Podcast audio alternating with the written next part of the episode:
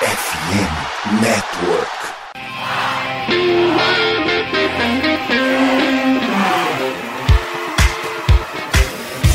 Doutrina! Doutrina! Touchdown, touchdown, touchdown, touchdown, Steelers! A vitória será dos Steelers! Essa aí já era! O Pittsburgh Steelers continua vivo! O Pittsburgh Steelers vira o jogo! Um dos maiores jogos de todos os tempos no futebol americano! A vitória do Pittsburgh Steelers!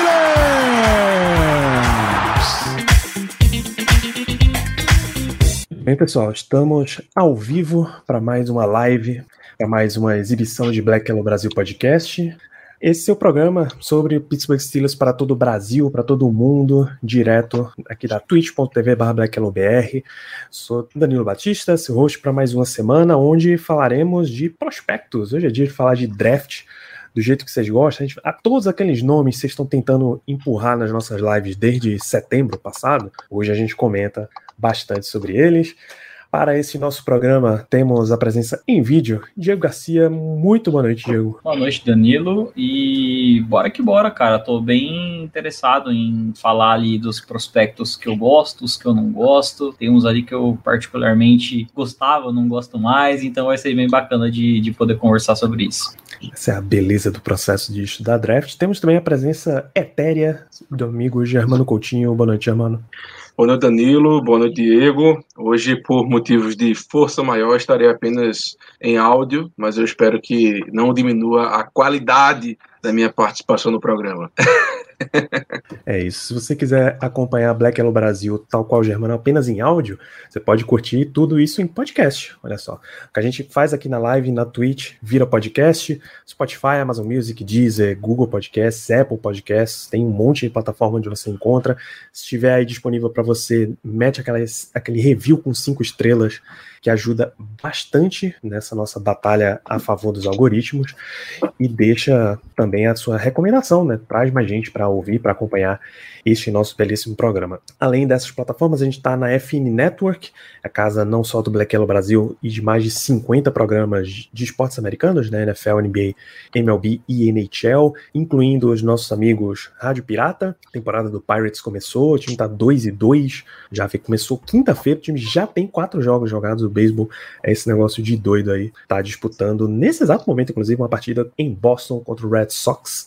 Tem a galera do Iglocast acompanhando o Pittsburgh Penguins, tá? Aquela mesma luta que a gente teve de playoff na temporada passada, eles estão lá te, querendo aquela segunda vaguinha de wild card. Então não deixe de acompanhar Iglocast, tudo em somosfnn.com.br e acompanhe as redes sociais do Black Yellow Brasil, arroba Black Yellow BR, em Instagram, em Telegram e no Twitter, arroba Black Yellow BR, onde a gente segue a campanha. Semanalmente precisamos reforçar assim que a gente bater 5 mil seguidores, a gente reabre as vendas das nossas jerseys. Jersey Black Yellow Color Rush, Jersey Black Yellow Bumblebee, dois modelos belíssimos. Só vai poder comprar se a gente chegar em 5 mil. Então siga e divulgue para todo mundo. Vamos para o assunto central desse programa, falar de prospectos de defesa. Antes da gente ir exatamente para isso, tem uma, uma pergunta boa que nos traz da, da pauta da semana passada, né? Diego, é bem provável três posições de defesa nas três primeiras escolhas dos Steelers, lembrando são a 17, a 32 e a 49. Se eu fosse dar uma, uma probabilidade, defesa, acho que uns. Eu vou. Cara, se, se a gente não tivesse precisando. É que eu tenho que saber muito essa questão do, do tackle, né? Com o quanto a gente tá, tá interessado. Parece que a gente tá bem interessado. Então, eu vou botar aí uns. Cara, eu vou botar um, uns setentinha na conta. Eu acho que eu tô sendo generoso. 70% de chance das três primeiras escolhas serem, serem defesa. É isso. O que, é que você acha, Germano? Concordo com o Felipe, ops, com o Diego. não, não, vamos, vamos, vamos, vamos falar sério. É, eu concordo com o Diego. Vamos manter o respeito. É, o quê? Vamos manter o respeito. Vamos manter o respeito, vamos manter o respeito. É, eu concordo com o Diego, até sou um pouco mais ousado, eu diria que seria, eu acho que seria na faixa de 75%. Realmente essa questão do, do tackle é algo que pode acabar fazendo com que a gente escolha uma posição de ataque nas três, entre as três primeiras escolhas. Mas eu também sempre destaco que esse time adora draftar um wide receiver no, no segundo dia. Então, eu não duvidaria nada ter um wide receiver ali no segundo round. Então, por isso, é, eu ficaria na margem de 75%, porque eu realmente acredito que a gente vai dar prioridade, pelo menos no início do draft, para a defesa. Eu não me surpreenderia nem um pouco da gente sair com três jogadores de defesa entre as três primeiras escolhas. Só para você ter noção, se fosse. Se a gente não precisasse de tackle, sei lá, o Tony deu uma declaração, meu, o, a gente não, não quer. Ponto final. Eu ainda colocaria 90, ou talvez até 85, porque, cara, é, é dedinho coça deles para ir atrás do wide receiver, cara, coça. Aí o Léo até tinha falado no podcast passado daquela questão que o Steelers é, trocou um wide receiver, pegou uma pique por ele e vai pegar um wide receiver com essa pique, sabe? É muita cara do time, então a gente tem que levar isso em consideração também. É isso que eu, o que eu te digo, Dantas, é que o Steelers tem três posições de defesa entre as que são mais prováveis dele draftar, tá? Uhum. A gente começou semana passada, defensive line, linebacker, cornerback, são três posições bem abertas para o Steelers draftar. Só que o Steelers ele não está avaliando exatamente só as três, né? Ele nem, ele nem pode estar tá avaliando só as três primeiras. Ele deve estar tá trabalhando com uma diferença às cinco primeiras, que é a 17 na primeira rodada, a 32 a 49 na segunda, a 80 na terceira e a 120 na quarta. Se você me perguntar, é provável três jogadores de defesa entre essas escolhas? Eu diria uns 98%. E sim, é extremamente provável. A gente não crava porque draft tem essa loucura, né? Draft, a gente tem que lembrar que há dois anos era para ter saído com um dos dois centers na segunda rodada e a gente saiu com o Pat Frymouth. Tá? exatamente. E o center vai vir na terceira, que não deve ser mencionado nunca o nome. Isso. Então, não é que dá para cravar, mas é uma, é uma parada bem provável aí ter três defensores entre as cinco primeiras escolhas. Aí a, as duas finais é um outro perfil, Steelers troca para lá, troca para cá também, para não, não deixar de draftar na quinta e na sexta. Esse draft tem muita coisa para acontecer. É, a gente já, a gente em programas mais para frente discute até questão de troca para cima, troca para baixo. Se a gente começar a falar disso agora, não vai, não vai entrar no que, é, no que é a pauta de hoje. A gente vai falar de prospectos de defesa, então, tá? Eu acho que a gente começa no time, vamos começar de trás para frente, de secundária para front seven. Pode ser. Porque é na secundária que tá mais preenchida a situação. E antes de a gente ir falando exatamente sobre os prospectos, a gente vai fazer um, um lance aqui de conforto. É, existem jogadores que são muito bons, que você quer ter no seu time, mas você sabe que você não fica muito bem confortável de draftar ele logo no começo. Por exemplo, se o Steelers saísse com o Pat Frymouth na escolha 22 lá do Najee Harris, ia ser um negócio esquisito. É, mas como ele saiu na segunda rodada, tá tudo certo. É nesse nível de, de coisa que a gente trabalha. Eu queria conversar com o Diego e com o Germano no sentido de saber quais jogadores eles estão confortáveis em draftar. A gente vai começar com safety. Só tem um safety que está cotado aí nessa, nessa ciranda de primeira rodada hoje, eu acho.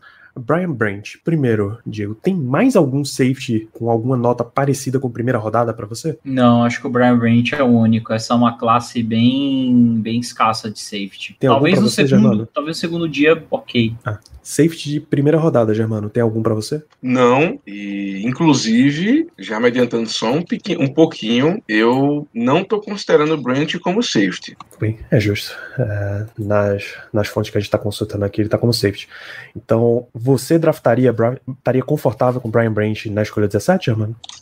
Um, totalmente confortável não, mas seria uma das minhas opções derradeiras. Seria, digamos assim, quem eu tô mais confortável saiu, ele com certeza seria um dos últimos jogadores que eu diria, ok, é, tá, na 17 eu consigo entender. E eu visualizo o Brent no nosso esquema defensivo mais como aquele cornerback slot.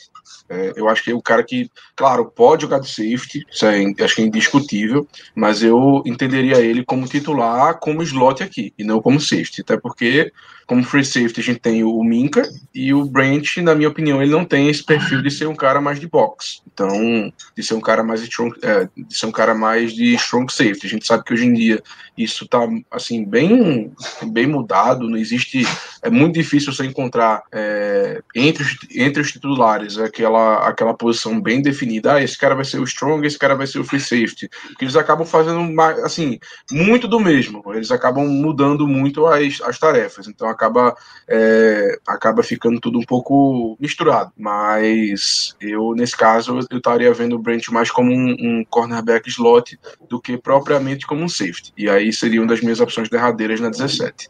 Então eu ficaria confortável, sim, mas seria uma das, das minhas últimas escolhas.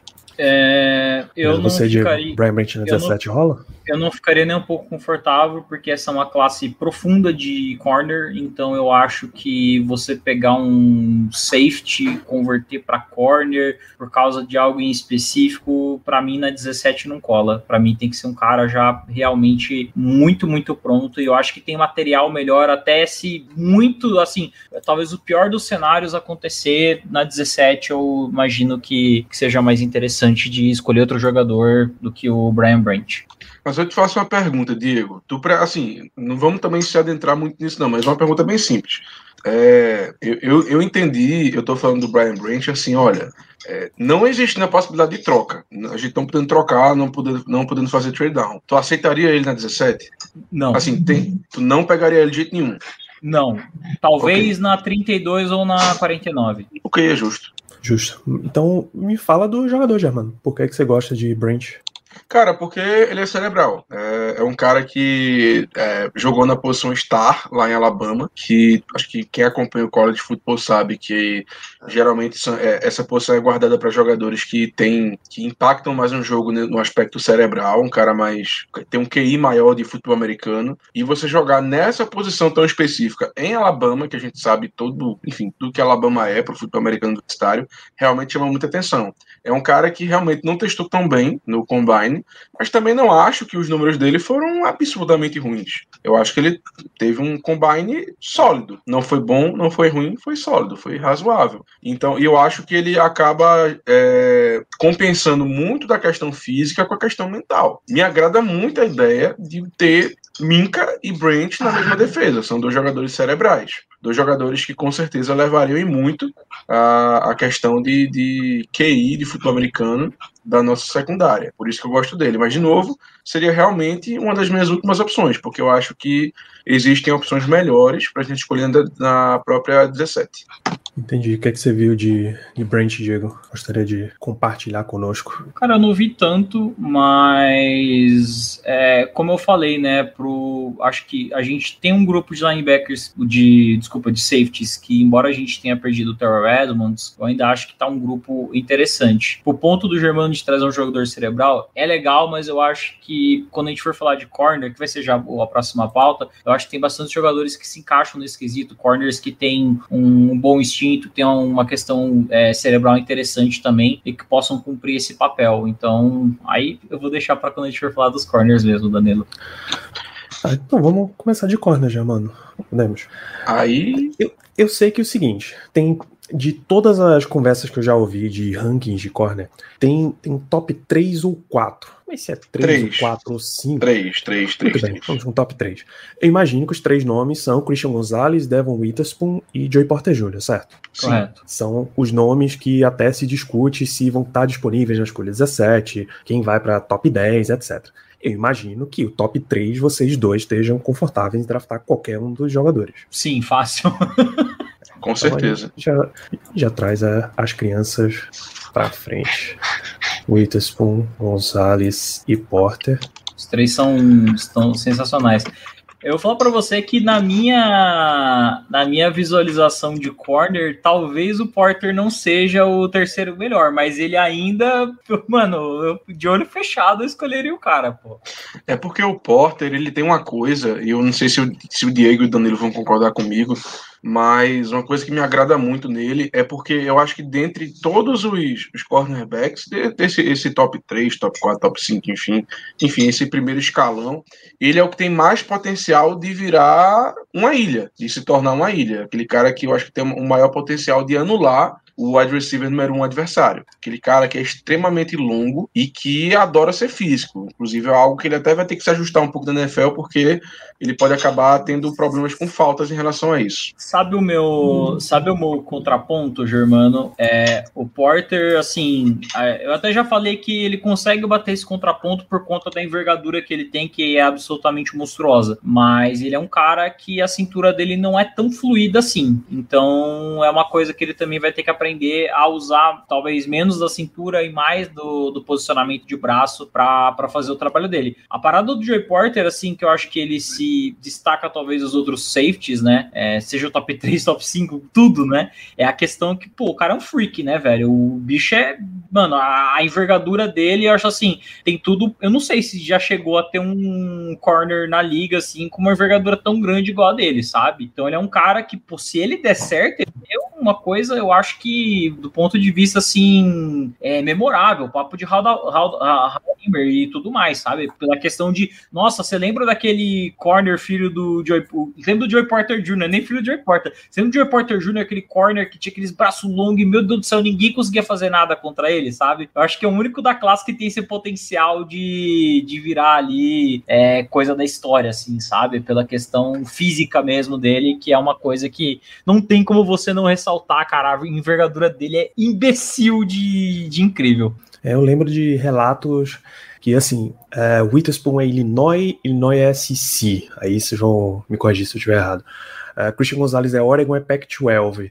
Joey Porter Jr. é Penn State e é Big 12 mas todos eles tiveram em algum ponto, ou quase todos eles tiveram em algum ponto confronto com a estrela de wide receiver desse ano, desse ano no universitário, não no draft, que é o Marvin Harrison Jr. Todo mundo, em algum ponto, tomou jarda, um monte de jarda do, do Harrison Jr., porque o cara é um, é um animal. Mas quem deu mais trabalho nessa história inteira foi o Joey Porter Jr., quem fez ele lutar mais pelas recepções. É porque, assim, né, o filhinho do Megatron também deve ter aquela envergadura bonitinha, né? Então, assim, só o Joey Porter ali com os braços dele para conseguir trabalhar, porque no, no college a gente sabe, né, a questão técnica, o cara vai ganhando muito mais isso quando quando ele é, adentra a NFL, tem ali uma barreira de entrada pro cornerback. Então é um trabalho muito mais físico, né? E nesse trabalho físico, pô, que nem eu falei, né? O Joey Porter Jr. é um monstrinho. Então foi monstrinho contra monstrinho, cara.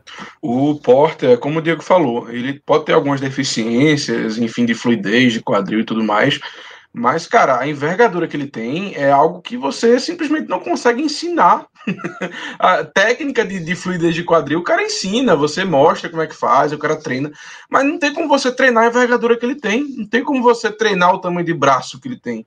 Então, assim, é um cara que consegue mascarar certos defeitos pelo tamanho que ele tem. É como eu falei, na minha opinião, o que, o que faz o, o Joey Porter Jr. destoar dos outros, e não estou falando que ele é o melhor, mas o que faz ele destoar, em minha opinião, é que dentro desse primeiro escalão de cornerbacks, ele, na minha opinião, é quem tem o maior potencial de virar uma ilha. De ser aquele cara que você coloca no adversário um adversário e você não se preocupa com ele pelo resto do jogo. Não estou falando que ele vai ser um Darrell Reeves da vida. Não estou falando isso mas é um cara, mas dentro do primeiro escalão, é o cara que mais tem esse potencial. E, meu amigo, rapaz, o quanto eu quero um cornerback assim, viu? O quanto eu quero. Meu Deus do céu. Ah, Jesus. Acho que já tá na hora, já, mano, de ter um, um corner assim, bicho. Já tá muito na hora. É, o Steelers, quando ele tem esse corner 1 lock ou muito perto disso, não é como a, a, defesa do Steelers gosta de trabalhar, mas quando ele tem esse cara, geralmente é um veterano que ele contratou porque ele não porque a gente não acertou de trabalhar ou errou um, um, monte no draft. Acho que o último próximo disso era Joe Hayden pro Steelers. É, foi o último bom corner que a gente que a gente teve. E por mais que a defesa do Steelers trabalhe com pass rush primeiro, cobertura depois, bom, você tem os dois ao custo de uma escolha só, não tem nem. Cara, e uma, e uma coisa que é, até no, no guia da PFF falando do Joey Porter Jr., é que eles até se perguntam, né? Tipo, cara, por que que esse menino ele não virou linebacker? Porque assim, ele tem frame e, pô, com essa envergadura de braço, cara, o, o nossa senhora, o inferno que ele ia fazer é muito grande. Só que assim, Aí que vem outro ponto. Pô, ele vai ser um. Ele vai ser um corner muito bom também, talvez para esse jogo mais físico, principalmente dentro da, da FC Norte, cara. A gente sabe que rola muito. Então, assim, às vezes de não marcar um cara, mas sim ter que dar aquela pancada num, num wide receiver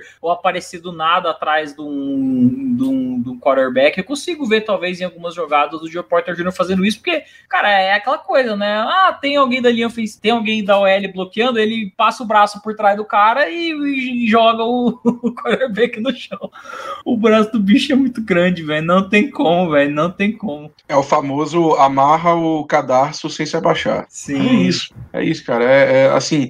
E, e, o pior é que é quando você vai ver a tape dele, ele ainda faz uma coisa para destacar ainda mais o braço, velho. Ele, ele, ele ele coloca várias fitas no braço, tá ligado? Que faz, que faz dar a impressão de ser maior ainda. Meu irmão, o cara parece um polvo, pô. Parece que, assim, é um negócio absurdo. Parece que ele, ele estica o braço e ele chega no outro lado do campo. É, é, ele é o Dida, mano, dos cornerback, pô. É isso. O Dida, era, o Dida tinha uma envergadura absurda. Por que, que o Dida é só pulava no, no, no pênalti na hora que a bola saía? Porque ele tinha envergadura para chegar na hora, pô. É isso, é isso. É o famoso Dida. É, o famoso Dida. Comparação futebolística com o Dear Porter Jr. Dida. Tá faltando faltando isso um pouco na NFL. Certos jogadores ser comparados aos jogadores de futebol que não sejam reserva de magrão. Por, por, por, favor, não comece, por favor, não comece. Vamos manter o respeito. É, então, e essa posição de corner tem ainda dois, dois lances que é as conexões, né? Você tem Joey Porter Jr., filho de Joey Porter, hoje Joey Porter Sr., que era linebacker no Steelers por, por um bom tempo, depois treinador de linebackers no Steelers. E você tem Devon Witherspoon, irmão de Aquilo Witherspoon, que o Steelers já, já draftou isso aí. Claro que ele já fez isso com jogadores com mais prestígio na casa. Né? Você fez isso com Watt, fez, não por draft, mas você fez isso com Hayward. Fazer isso com Witherspoon não é exatamente a mesma coisa, mas não dá para ver, não dá para estranhar se o Steelers fizer isso por algum motivo. E aí, de novo, são três jogadores de alto nível. Por relatos, depois desses três, dá uma descida na, no nível discordo. de cornerback.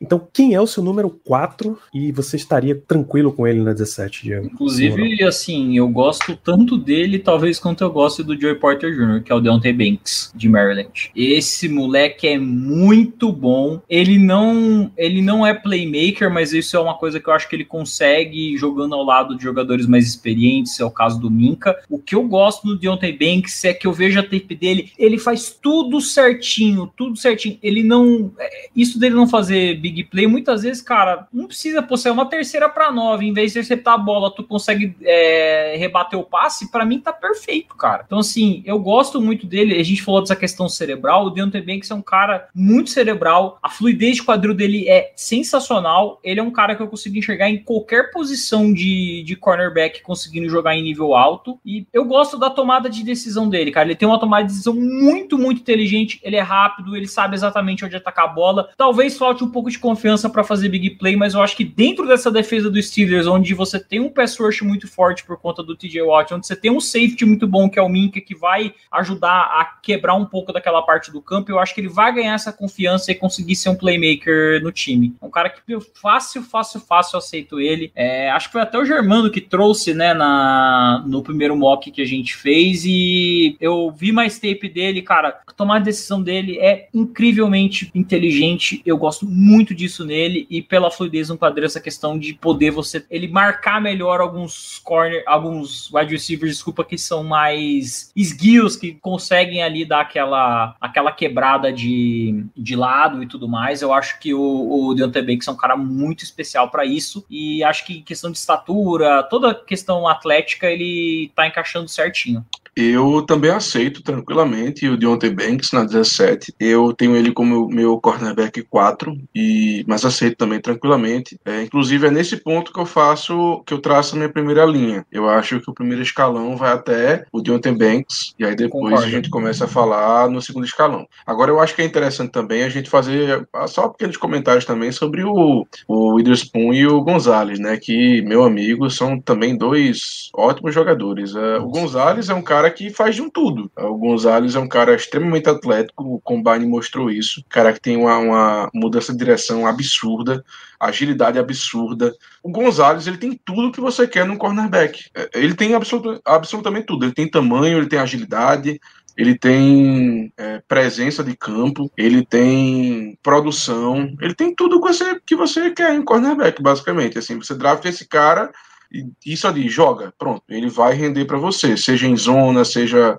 em homem a homem, no que você quiser. O Devon Witherspoon, ele é um cara que já é um pouquinho diferente. Também um baita jogador, mas o que mais se destaca no jogo dele é a parte física. Ele é um cara extremamente físico. Ele é um cara que adora parar o jogo terrestre. É um cara que até sente prazer nisso. É um cara que adora estar perto da linha de scrimmage, adora ficar é, em press man, né, como a gente fala. É um cara que, como todo mundo diz, ele tem o espírito do, do jogador de futebol americano. Ele sempre está querendo ficar perto da bola. O cara também é extremamente atlético, um cara que tem uma mudança de direção muito boa, ele tem um, process, um processamento mental também muito bom. E assim, ele é um cara demais, cara. Também joga, ele joga fora, joga dentro, joga de slot. É, assim, quanto a esses quatro caras, assim, claro, a gente vai ter nosso favorito aqui e ali, mas meu amigo, bota os quatro num. num sabe, sabe aqueles Sabe aqueles, é, aqueles vidrozinhos de, de competição de futebol que você vai pegando a bolinha para saber quem vai enfrentar quem? Porra, bota os quatro nomes ali, eu fecho o olho, bota a mão, pego uma e tudo certo. Eu fico tranquilo com o que a gente escolheu na 17. Tô com o Germano nessa, mesma coisa. Agora eu prefiro Joey Porter Jr. porque ele é um povo. Bolinha gelada, Germano. Bolinha eu, gelada, tem tanto sorteio por aí. Eu, eu gosto muito do Deontay Banks por questão de, de fluidez. Eu acho ele muito fluido e eu, eu gosto do jeito que ele toma decisão. E é, acho que o que precisa melhorar nele é pouquinha coisa para ele, pra ele chegar no, no escalão, talvez, do, dos outros. assim. Então é, é, um detalhe muito fino. Mas ele toma as decisões que eu não vejo os cornerbacks dos Steelers hoje em dia tomarem, sabe? Então é um cara que me traz uma segurança muito grande. Adorei ver a tape dele. Boa. Então, Whindersson Gonçalves, Joey Porter Jr., Deontay Banks, até o momento temos quatro.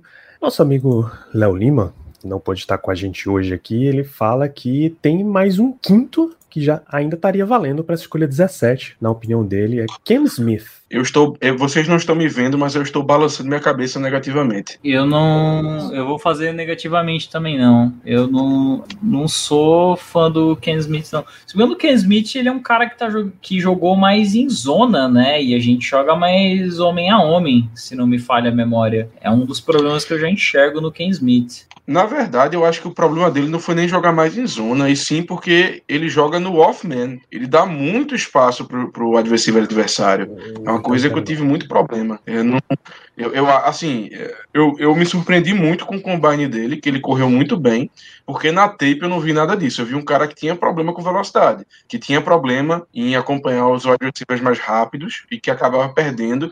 E para você mascarar isso, ele acabava jogando muito em off-man. Então ele dava aquele, aquela distância ali 5 a 8 jardas para o wide receiver para aí, dependendo de como a rota vai se vai progredindo, aí ele vai fazer o dele, né? Vai vai marcar. Mas eu realmente não, não curto, não. Eu sei que o Léo gosta, mas. Sabe o que eu acho, Germano? É, a, assim, a gente tá procurando um cara com material para ser cornerback 1, mas se o cara virar cornerback 2, a gente não vai reclamar também. A questão do Ken Smith é que é essa coisa, né? Eu não consigo enxergar essa versatilidade dentro dele, que nem você falou, parece que ele rendeu num, numa posição só e nas outras, assim, ele não deixa de ser um bom jogador, mas na 17 não não não aceito. Muito bem. É, os outros dois nomes que circulam relativamente alto aí, Emmanuel deixa Forbes e que. Deixa só eu fazer um último comentário quanto ao Cameron Smith, que é o seguinte. Ele, na, cara, na tape que eu assisti dele, parecia que ele tinha aversão a tackle, cara. Era impressionante. E, e, não tem como a gente pegar um cara que tem aversão a tackle para jogar em Pittsburgh. Me desculpa, mas não tem. Já, não já, dá, já, já, já, chega o Devin Bush, que, fica, que tinha medo de dar tackle nos outros, depois que voltou da lesão. Não apenas isso, né? Um cara com medo de dar tackle e que dá distância demais pro receiver. Vai fazer o quê? Pô, vai soprar pra ver se ele se derruba? É muita, vai jogar uma é casca de banana no Super Mario? É, muito, é muita red flag, pô. Ainda mais quando você pensa que a gente enfrenta duas vezes no ano, vai enfrentar duas vezes no ano a Mari Cooper, é, vai ter ainda o. Jamar Chase? O Jamar Chase. Não, não, não, não, não, não. Obrigado. Eu acho que eu e Léo vimos tapes completamente diferentes, então, viu? Porque meu amigo. Tanto, na... tanto, tanto que, desculpa cortar, Germano, tanto que o Ken Smith é um cara, assim, é, não, nem, nem pensando na 17, agora seria mais na frente. Eu prefiro o Eli Ricks de Alabama do que o Ken Smith. É, no, na avaliação do Draft Network, que é via Joe Marino, consistência ao taclear, é um pouquinho agressivo demais em cobertura e tá um pouquinho magro. São pontos ruins de Ken Smith. Uh, velocidade, quadris fluidos, instinto de cobertura, ball skills, isso é positivo, fisicalidade e competitividade são pontos positivos para o rapaz. Consistência de tackle já me, já me preocupa aí. Então, vocês fecham com, com quatro nomes. Sem Emmanuel Forbes, sem Kelly Ringo? Sim, nossa, o Kelly Ringo, para mim, é, é terceira rodada. Começou muito bem cotado, mas aquela coisa, né? A temporada foi progredindo e a gente foi vendo outros nomes aparecerem. Claro, o, o nível do do que o Killer Ring apresentou também não foi satisfatório, né? E ó que ele tava jogando numa defesa que favorecia ele demais, né, cara? Que tinha uma pressão boa para cima do, do quarterback adversário e eu não acho que ele mostrou o suficiente para entrar nem numa conversa de segunda rodada, porque essa é uma classe que nem eu falei, excelente de cornerback, cara. A gente tá falando desses quatro principais, mas pro segundo dia tem nomes interessantes. A gente falou do Ken Smith, mas é, numa segunda rodada não é uma escolha ruim e só que o Kelly Ringa eu já acho que é uma coisa assim, nem na segunda rodada, nem na 32, nem na 49 eu iria atrás dele. Espero que o Steelers não faça essa, essa tragédia, porque de fato eu não vi nada demais desse cara. Já eu gosto um pouquinho mais do Ringo. Eu acho que na 49 eu ficaria tranquilo com ele. Mas também tenho que admitir o seguinte: eu acho que o, o, Ringo, hoje em dia, ele é um cornerback de zona. Ele não é cornerback de marcação homem a homem. Ele teve, na última temporada, dois terços dos snaps como cornerback em zona. Então ele tem mais familiaridade, ele se se sente melhor, aparentemente, como marcando em zona. E é isso que eu vejo nele. Eu acho que se você colocar ele para marcar em zona, ele vai te dar um resultado muito bom. Porque aí ele não vai precisar ter tanta fluidez assim no quadril, ele, ele vai poder se é, vai poder se utilizar um pouco mais da velocidade dele, da antecipação que ele tem, da, do porte físico que ele tem para fazer a marcação. A fisicalidade dele é muito boa. O problema é que hoje em dia a gente joga mais homem a homem. Eu não sei se para essa próxima temporada se isso vai mudar um pouco, até por conta da contratação do Patrick Peterson, que a gente sabe que para o homem a homem ele não aguenta mais. Então, se modificarem um pouco esse esquema defensivo, se mudar a mentalidade de partir para uma, uma, defesa que é, vá usar mais a marcação em zona, aí eu fico ainda mais interessado no Ringo. Mas realmente, pela classe, eu ficaria, não vou dizer, não vou dizer decepcionado, mas eu realmente, assim, eu, eu não ficaria tão satisfeito nele ser o primeiro cornerback selecionado pelo time. Eu não acharia tão interessante assim. Mas, sei lá, na 49 aconteceu uma hecatombe aí que sobrou gente muito boa na 17, na 32 e sobrou ele na 49, massa, eu fico tranquilo. É, acho que nesse caso do, do Germano, sim. É que, assim, agora eu vou usar, Germano, um, novamente uma referência do futebol. É que quando você pega aqueles está pensando talvez num, num, volante, e aí você tem um volante que está ali com a idade maior, você vai querer colocar ele para jogar de segunda, até terceiro volante, dependendo do esquema, que é onde ele vai correr, vai precisar correr menos da, da parte do campo, não ficar grudado tanto numa pessoa só, e ele vai conseguir o trabalho dele bem, porque, pô, um cara experiente, sabe jogar bem, já tem um histórico bom, e aí que acho que entra o caso do Patrick Peterson. Acho que o que a gente está querendo num cornerback 1 é aquele volante camisa 5 que o cara simplesmente simplesmente gruda no, no jogador que, que mandaram ele marcar e ele não larga, sabe? Então, talvez nesse caso aí que o Ringo acabe destoando um pouco, né? Porque eu sinto que, não sei se é muito inteligente jogar em zona contra, sei lá, o, o Joy Burrow, que eu acho que é um cara que sabe jogar bem contra esse tipo de defesa. É então vamos fechar com esses quatro aqui no topo. Quando a gente passar aí pela, pelas, nossas, pelas escolhas de vocês da 17, a gente pode trazer os outros nomes para outras rodadas. A gente tá vindo da secundária para frente e a próxima posição é linebacker. Tem algum linebacker que você gostaria na escolha 17, já, mano? Você estaria confortável, aliás? Hum, não, não. Assim, na, na verdade, na, na, verdade, na verdade, se eu falei que eu, estaria, que eu estaria confortável, mesmo que derradeiramente com Brian Branch, por uma questão de necessidade também, envolvendo tudo, é, eu colocaria tanto o Captain Jack como o Trenton Simpson. Eu colocaria os dois. Mas assim, também seriam mais pro final das escolhas. Ah, não tem muita gente ali, então não tem como fazer trade down. Vamos lá. Eu gosto muito dos dois, mas eu me sentiria muito mais confortável na 32. Muito mais. Assim, estupidamente mais confortável na 32. Mas se não tem ninguém, vamos embora. É melhor garantir do que depois ficar chorando pelo leite derramado. Eu. Cara, tá até, tá até embaixo no meu nome, né? Eu, o Trenton Simpson, para mim, é, se tiver disponível na 17, é, não digo que tem que ser nossa escolha prioritária, é, embora o, a gente sabe que o grupo de linebackers interiores de Steelers é. Não vou usar normalmente o termo, o Germano pode ficar tranquilo. Mas ele é um cara, eu acho que ele é o único cara para mim que tem a nota de primeira rodada, sabe? Porque você tem o caso do Drew Sanders, que é um jogador que eu acho que ele é muito bom na questão de, de atacar o jogo terrestre e também o, o quarterback, né? Então ele é um, um linebacker interno que consegue fazer esse trabalho de, de também apressar o passe, é interessante. O Jack Campbell já ao contrário, ele não é muito, não é de apressar o quarterback, é um jogador mais é, cerebral, no sentido de, de ele pensa muito, a mentalidade dele é muito de marcar o passe, que é uma coisa bem interessante, muito bem-vinda para cá, mas gastar a escolha 17 no Jack Campbell eu já acho que é um pouco extrapolado. Na 32 eu já consigo a, achar um pouco melhor, mas é, muita gente vem falando isso, né? Que talvez o Jack Campbell, por conta dessa questão de, de poder de cobertura dele, ele seja até overdraft, né? Mas o overdraft que a galera projeta é coisa de, assim, escolha na, na segunda rodada. E, de novo, trazendo para a realidade, essa é uma classe que a gente não tem tanto talento assim de linebacker interno. Então, o Trenton Simpson, que é um jogador que alia tanto um poder de marcação, como também consegue fazer esse sideline to sideline, que é uma coisa importantíssima na posição. Eu acho que é um jogador que tem o pacote completo para jogar de, de interior linebacker. Ele tem frame, ele tem força. Eu acho que ele tem tudo certinho para dar certo na posição. E se sobrar, a gente tem que ir atrás, porque eu não sei se depois as escolhas que vierem depois vão ser tão produtivas quanto ele. Jack Campbell tem um piso bom, só que o teto não é alto. O Drew Sanders, o teto é altíssimo, mas o piso é baixo. O Trenton Simpson é o único que tem os dois, né? Então é um jogador que me agrada bastante. Adorei ver a tape dele. Inclusive, é, é uma das minhas principais aí escolhas para 17.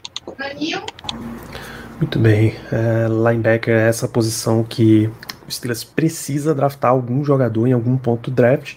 E é uma classe meio ruim, assim, tipo, não, não tem, sei lá, quatro nomes de primeira rodada pra gente ficar igual corner, sabe? Pô, bota num potinho que vier, tá ótimo pra gente.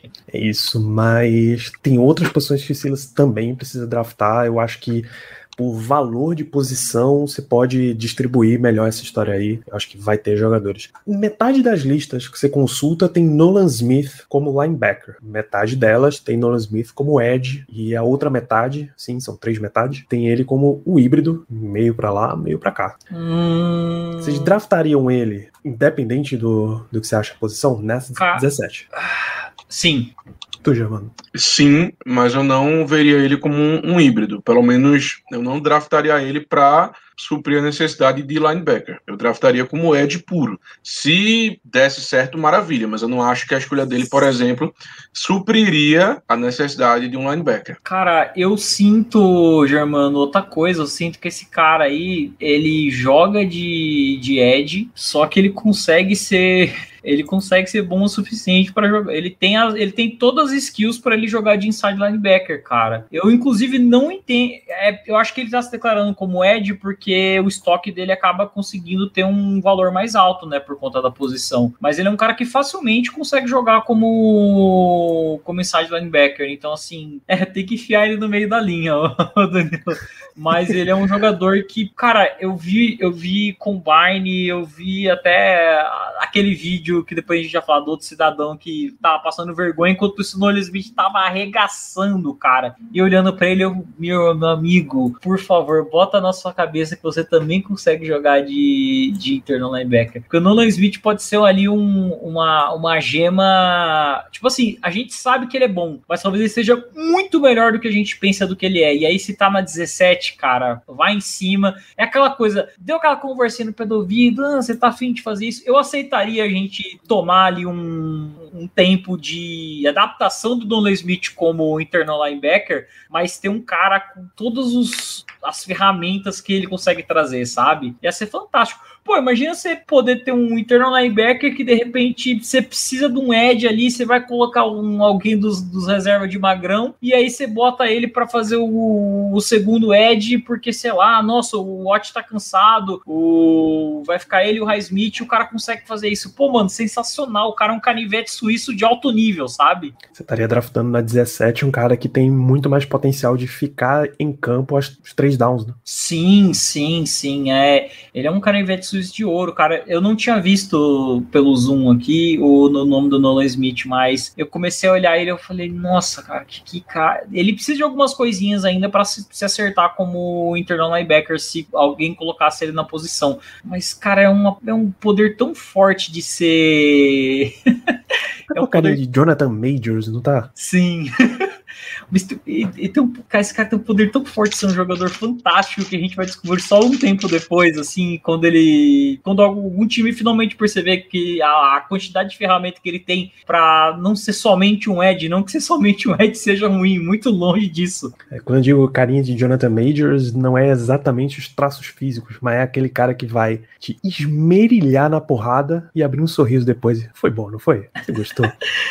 Nesse nível de, de maluco que a gente provavelmente está lidando aí. É, o meu, a, a minha ressalva quanto ao Nolan Smith é o seguinte: é porque Será que a gente estaria em uma posição para a gente arriscar a escolha dele na primeira rodada, para caso o time entenda que ele possa atuar como inside linebacker? Porque assim, é um cara que entra, aprenderia a jogar a posição na NFL. E na 17 é muito complicado eu fazer essa projeção. Eu, eu concordo, eu acho que ele, ele tem esse potencial, mas Será que vale a pena a gente apostar tão alto em uma posição que a gente não tem muita qualidade? Porque, por Germano, exemplo. É, é, que eu penso assim, Germano, na pior, no pior dos casos, a gente ganhou um puta Ed. É isso. no pior dos casos. Não, na verdade, na, na verdade, na, no pior dos casos, a gente, vai, a gente vai ficar com a dupla de linebackers de Marcos Robson e Elando Roberto. Não, então, aí você tem que. Aí você tem que Elando, é, não, Eládio não, aí... Roberto. Marcos Robson e Eládio Roberto. Aí complica, complica o meio de campo, né? Marcos Roberto é o número um, tá? Marcos Robson é o número um, e não se esqueça disso, tá? Não, eu não esqueço, mas é, é, é, é você, é você arriscar demais, porque veja, se você tiver com Marcos Robson e Eládio Roberto como linebackers titulares, cara, é, é, é assim, é, pode ter quem for ali que qualquer passe vai entrar, não adianta. É, pode ser o. Pode é, ser o, sei lá, o. O, contra, o contra-argumento que eu dou, o, o Germano, é que a gente pode depois, quem sabe, pegar outro, outro linebacker. Porque não, às vezes, numa 49 ali, um tem o cara. Putz, agora eu esqueci o nome dele de. Preciso olhar depois na, na Big Board. O Henley? O, o Henley e tem também o. Dorian Williams. Jack, acho que o Captain Jack também pode acabar caindo na 49. Então, assim, é aquela coisa que, pô, talvez você já tenha achado sua dupla de linebacker, sabe? Ou talvez você tenha um edge muito bom e você tenha um linebacker. Então, tem, tem vários universos, assim. É que, cara, o Nolan Smith, eu, eu tenho. Eu tô com um feeling que ele vai ser um cara muito melhor do que as pessoas esperam que sejam, se o pessoal entender que ele tem a, o skill set para ser versátil ensinar ele a ser versátil dessa maneira. É, o meu problema com o Nolan Smith como inside linebacker é o que eu falei, e, e assim, se a gente for parar para é, ah, vamos querer escolher um jogador que possa atuar nas duas posições. Tem o Drew Sanders, que pelo menos tem mais experiência, também tem, tem bastante é, experiência como pass rusher, é um cara que tem o tamanho, tem o peso. Tô dizendo que o, que o Nolan Smith não tenha, mas, poxa, se é para arriscar em alguém para atuar nas duas posições. Eu sou mais eu... o Nolan Smith para fazer isso do que o Drew Sanders, por incrível que pareça. Por não, mais que, acho... o, que o Drew Sanders tenha jogado como Ed e depois tenha tido experiência experiência como inside linebacker. Para mim, fisicamente, em questão de ferramenta e tudo mais, eu acho que o Nolan Smith consegue checar as duas caixas das duas posições muito bem. Não, eu concordo com você. Eu até acho que o Nolan Smith ele tenha talvez mais potencial que o Drew Sanders para atuar nas duas posições. A questão é que hoje em dia o Drew Sanders, ele, na minha opinião, está mais preparado para fazer isso. Não, e olha que eu nem acho que o e olha que eu nem acho que o Drew Sanders esteja a pessoa mais preparada do mundo para atuar é como ILB. Ele é bem é, mas ainda. com certeza tem mais experiência e está mais preparado que o Nolan Smith. Eu acho que você pega, se você pegar o Nolan Smith e botar ele na primeira semana para atuar como linebacker, ele não vai saber o que fazer. Então, eu acho que é outro mundo. Mas assim, eu não, não ficaria triste com ele na 17, mas eu não acho que a escolha dele nos, é, nos impediria de draftar um linebacker, porque eu não vejo ele como linebacker hoje em dia, como o ILB no caso que eu falo, né? Sim, a discussão inteira aqui é sobre inside linebacker, não não exatamente linebacker num contexto geral, até porque o Steelers divide bem, né? Uhum. Uhum. Embora tenha a função do, do Thumper, vai, do Vince Williams, que alinha no meio e parte direto pro, pro quarterback em algumas jogadas. Inclusive, divide bem. inclusive, a gente precisa urgentemente, novamente, de um cara igual o Vince era. Barato e super eficiente no jogo corrido. Meu amigo, a gente tem três caras para fazer isso no roster. Não é possível que nenhum, nenhum dos três dê certo. Caralho. Marcos Roberto, Eladio Roberto e Cole Roberto, que eu não vou chamar ele de Cole Holcomb, agora é Cole Roberto. O Marcos então, Roberto é o melhor aí, eu acho. Cara, os três vão, os três, cara, nem que, se, nem que seja uma rotação, mas os três vão conseguir fazer isso, não é possível. Não é possível Caralho. que a gente não tenha um jogador para parar o jogo terrestre. Eu, eu consigo enxergar no, no, no, Marcos Roberto um, um mini Bince. É Correr para frente ele já sabe, Germano, ele só precisa acertar o teco agora. Ou o buraco, né? É, ele só tem que acertar. Acertou o buraco, acertou o teco ali, velho. Perfeito. Tem que ficar um pouco mais fortinho, né? Pra, pra conseguir derrubar uns Nick Chubb da vida ali que, que sempre atormenta a gente. Mas eu confio no potencial do nosso inside linebacker número um.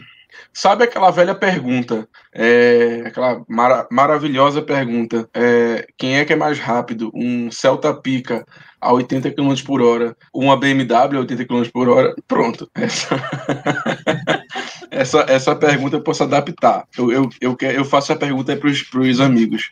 É, o que aconteceria se tivesse um embate entre Marcos Robson, de um lado, e Anthony McFarland Jr. do outro? Que os dois não sabem acertar o buraco, não sabem acertar o gap. O que aconteceria? Eles nunca se encontrariam, né? Um tá indo por um buraco, batendo nas costas da, da OL, o outro tá indo pelo outro buraco, onde não tem ninguém. Ou seja, a play morreria sem avanço nenhum de jardas ou, ou perca, porque é aquilo, um erraria o buraco, o outro bateria com as costas no OL e ficaria no mesmo canto. Então é aquilo, né? É a, é a mesma, é, é, a resposta bem, bem próxima, né, da do, do Celta Pica versus o ABMW. exatamente, Lino. A resposta é Lino, creio que não. É, então a gente fica aqui com o Nolan Smith como linebacker pro Diego, como Ed pro Germano, e aí faz dentro de uma vez dentro de Eu campo, aceito como Ed também, não tem problema não. É.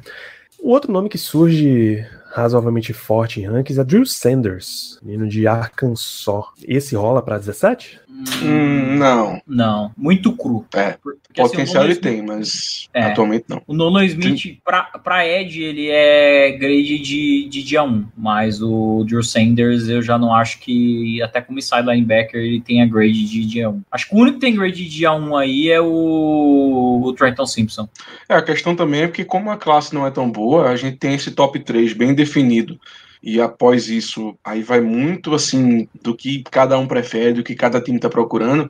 Eu acho que isso pode fazer com que realmente exista um, é, uma corrida para inside linebacker no final do, da primeira rodada. Pode Buffalo ser. mesmo está precisando, enfim, tem alguns é. times que precisam.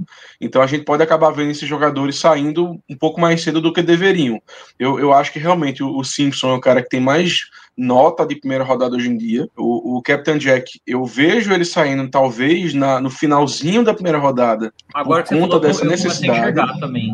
É, eu, eu, acho que, eu acho que por conta dessa necessidade, por conta do resto da classe não ser tão interessante, de alguém apostar. Pô, o cara tem tamanho, pô, o cara tem 1,95m, 1,90m e, e lá vai bolinha, tem peso, tem, tem. E outra coisa, ele é bom contra o passe. É até estranho a gente pensar que um cara de um linebacker de 6'5 é ser bom contra o passe. Não é uma ele coisa é muito melhor, comum de se ver. Ele é, o, ele é o melhor da classe disparado contra o passe. Com certeza. Ele, ele, tem, ele tem uma leitura, às vezes, de papo de safety, assim, quando se você vê, procurar no YouTube e ver o pessoal analisando as jogadas dele, você vê, tipo, questão de tipo, como ele tá olhando pro linebacker e até a, o mindset do Jack Campbell é muito voltado para isso, sabe? Ele, é um, ele não quer ser só aquele é, inside linebacker que faz o, o trabalho de parar o corredor e aquela cobertura mais ou menos, sabe? Não, ele parece que assim, a obsessão do Jack Campbell é ser um marcador fantástico como inside linebacker, assim. Ele quer se destacar fazendo o que de fato ele faz melhor, né? Então, eu consigo agora, falando do que o Germano colocou, enxergar nesse finalzinho, talvez, um time que tá precisando de um inside linebacker e que é um cara mais para passe, talvez indo atrás do, do Jack Campbell, e talvez um time que queira alguém alguém para parar o jogo corrido, mas que tem um grupo mais ou menos ali de inside linebacker, mas que consiga enxergar esse potencial imenso do Drew Sanders, também selecionando ele, porque, como eu falei, né, começa a afinar muito depois do Trenton Simpson, na minha concepção. É o contrário em relação aos cornerbacks, né, que muita gente fala que talvez não seja tão interessante pegar um cornerback cedo, porque vai ter muito nome bom disponível no segundo dia. É o contrário, a gente já não vê nomes bons nomes tão bons assim disponíveis no segundo dia de inside linebacker. Então, por isso, pode realmente existir essa corrida ali no final do, primeira, do primeiro round. Aí a diferença fica muito provavelmente em, em qual prateleira você tá tranquilo para draftar logo no começo e o valor da posição, né? Quem tá mais no final da primeira rodada pode pensar, pô, posso pegar um linebacker de primeira rodada aqui tranquilo para ele jogar um monte para mim. Quem tá mais no começo já acha que, pô, linebacker aqui no começo provavelmente é coisa demais. O que nos traz para mais um passinho à frente, Edge Brusher. Já, mano, a gente começou a, a discutir aqui, então vamos lá. Edge Brusher é entre as posições de defesa, provavelmente a que tem o maior valor posicional, a posição mais nobre. O que os, os scouts, os analistas têm é que Will Anderson Jr. e Tyree Wilson são top 2 e top 2 muito alto na, na avaliação da turma aí, é top 10 fácil, esses dois caras, tá? Will Anderson Jr., Alabama, Tyree Wilson falhou, falhou a origem do Guerreiro. Hum, pior que eu também esqueci. Texas A&M, não. É, Red Raiders é Texas Tech. Foi quase. Estamos quase lá. Então, eu imagino que sendo dois caras super cotados no top 10, estejamos tranquilos em ter os dois na escolha 17. É, claro, mas eu acho que nem vale a pena colocar eles aí, porque não vão chegar. A gente sabe que, veja, a gente sabe já que em tá draft acontece tudo, mas assim... Já tá hum, aqui. É, já tá aí, beleza. mas esse é, é, assim, ouvinte, pelo amor de Deus, não, não, não dizendo que o pessoal do Black Yellow BR falou que eles iam escolher o Will, Len, o Will Anderson, o Terry Wilson, porque não vai acontecer. O Will Anderson é, é, é, O Will Anderson, enfim, é um cara que é basicamente o prospecto, não vou dizer perfeito, mas chega muito próximo disso na posição de outside linebacker. Não estou falando edge, estou falando OLB, tá? Existe uma diferença muito clara para mim. Assim, os, a, a, principal tarefa dos dois é pressionar o quarterback, é claro.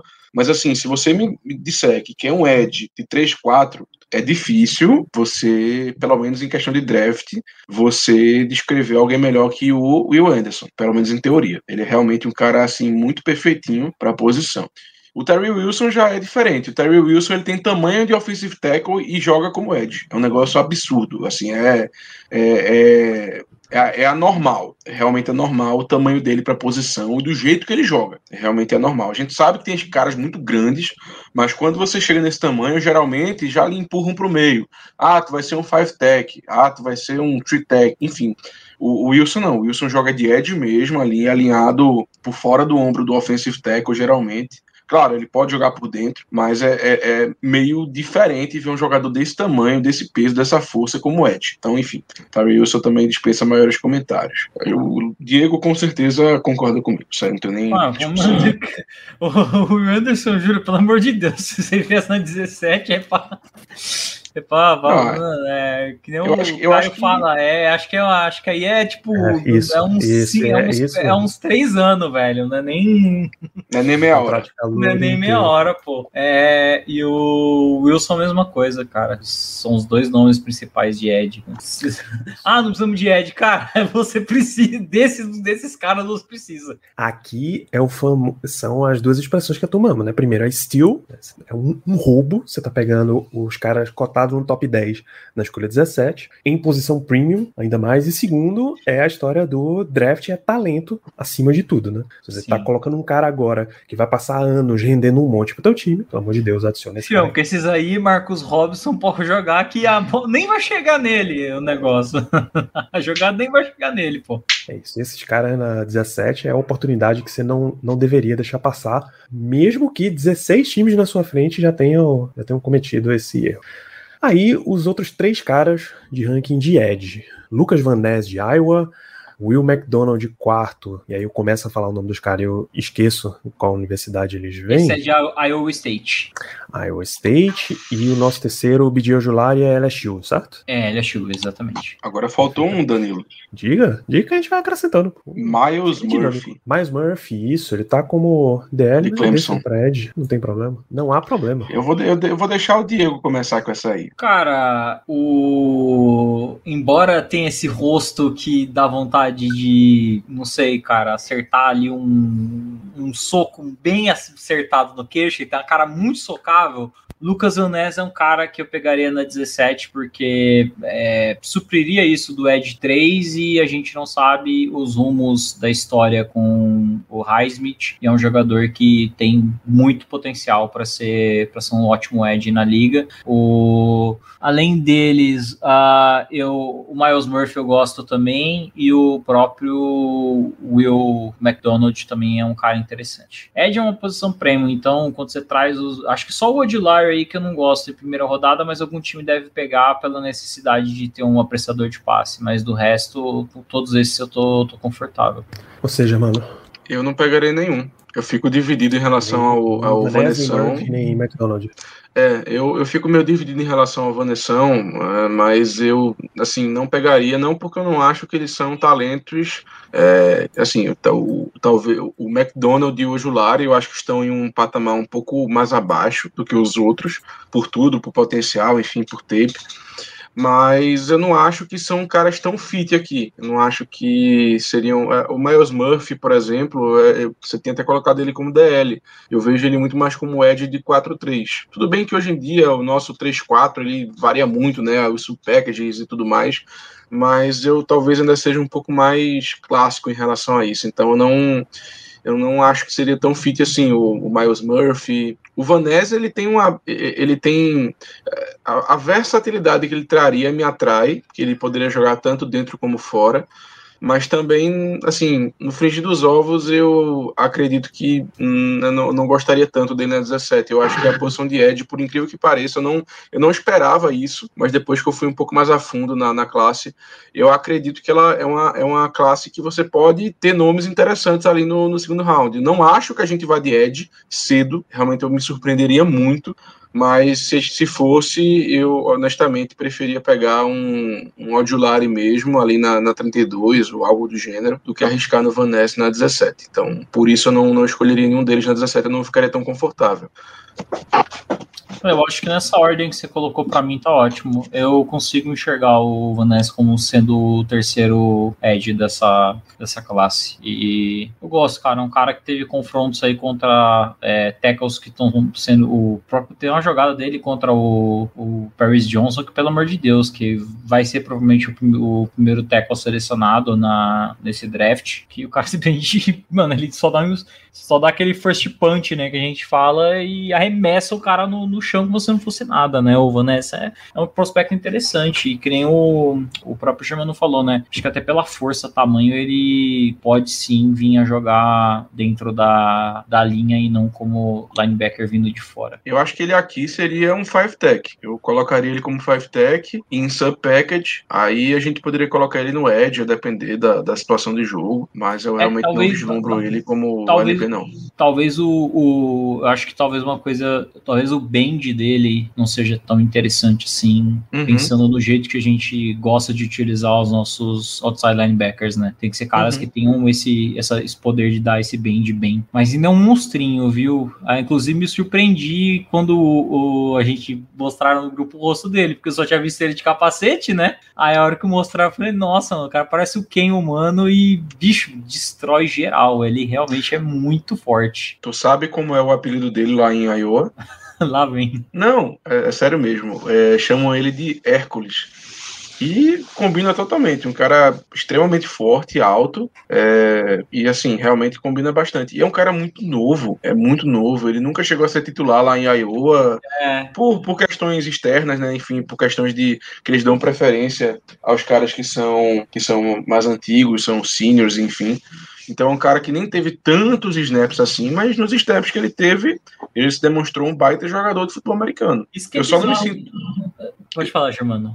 Não, eu só ia complementar que eu só não me sinto tão confortável porque é, eu, não, eu não acho que seja que ele seja um fit tão fácil aqui. Eu, eu prefiro outros jogadores para ser five tech do que ele, por exemplo. Mas é aquela coisa assim, é, não me sinto confortável, mas, mas rapaz, mas, se ele vier na 17, não reclamo. Mas você concorda que ele é o Edge 3 dessa classe? Eu prefiro o Miles Murphy. Faz sentido dependendo de onde você quer colocar, é, eu entendo. Hum. É porque eu acho muito engraçado, pô, ele é, é um, é um Edge 3, Edge 4 ainda, que, pô, a gente vai. 4, o Edge 4 pode sair, sei lá, na 15, sabe? Então, uhum. assim, é, é muito bizarro você ver como a posição é prêmio, porque, que nem o Germano falou, mano, a quantidade de snaps que o Van Ness teve é muito baixa, cara, se você for parar pra pensar. Comparado com outros que estão aí na lista, meu Deus do céu, velho, ele não jogou nada, ele nem viu o campo direito. Eu tô olhando o ranking da Draft Network. O Will Anderson Jr. é o melhor prospecto de todas as posições. Sim. O segundo Ed é o Miles Murphy, é o número 8. O terceiro é o Tyree Wilson, número 9. O Nolan Smith, o quarto, número 17. Derek Hall, acho que também é LSU, é o 26. O, Não sei como.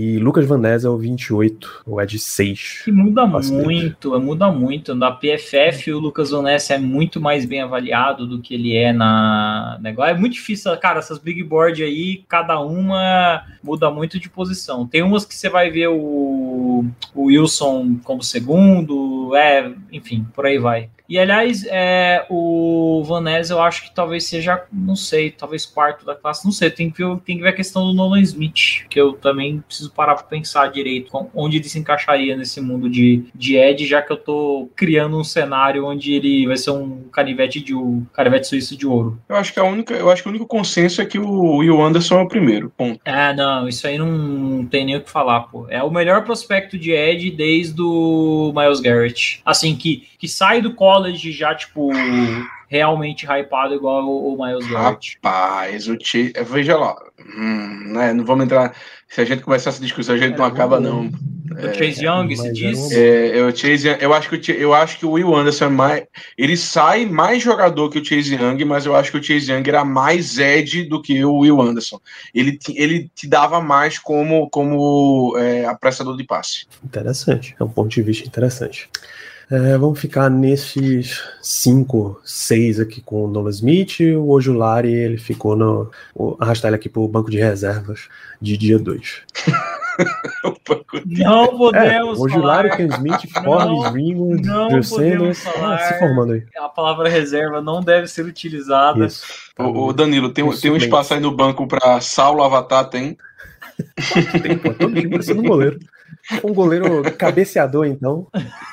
Bota aí o nome de Sa... tá reservada para ele. Sabendo ajudar na briga, velho, já já tá dentro ali do, do protótipo que precisa para a posição. O Diego, seria seria Julius Brents, o famoso Saulo Avatar desse draft? sabe, Diego, que Eu- eu- é o original reserva de Magrão, né? Cara, eu tenho, na minha concepção, que na sétima rodada você pode muito bem considerar esse tipo de jogador, ou até no draft free agent. O cara que você fala, mano, ele não joga nada, mas se der uma briga ali entre, sei lá, Steelers e Ravens, o cara vai representar. Então, traz aí. É o Luiz Fabiano. Você quer mais comparações de futebol, né? Às Exatamente. vezes é melhor ajudar na briga do que. É Luiz Fabiano era, é- era muita bola também, né? Tem isso também. É aquilo, brigava, mas também fazia gol. Ah, esse aqui eu só quero pra brigar mesmo, tipo o goleiro reserva, entendeu? Um enforcer da É. NHL. Porque que cara se for mandar, que- que se você ejetar ele do jogo, mano, tá bom.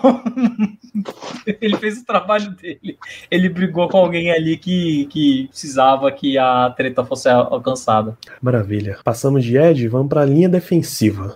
Jalen Carter, apesar do, de todos os comentários por aí, é um nível de velho. jogador que, que eu imagino que vocês estejam. Que, que na dor, velho, que dor, porque Danilo é muita red flag, cara, é muita, muita, muita. Tipo, eu não acompanho o draft há tanto tempo, mas eu não lembro de ter visto um jogador com tanta red flag assim, cara. Teve o caso Quer que eu te diga o último? Qual que foi o último? Lael Collins. Cara, o cara era a primeira rodada, foi selecionado acho que na sétima ou foi sexta, porque é, acusaram ele um dia antes do draft, ou uma semana antes, alguma coisa assim, de ter batido na ex-namorada. E aí, depois de muito tempo, descobriu-se que não era verdade, mas enfim, o estrago já tem sido feito. Então, O cara que tava no Bengals.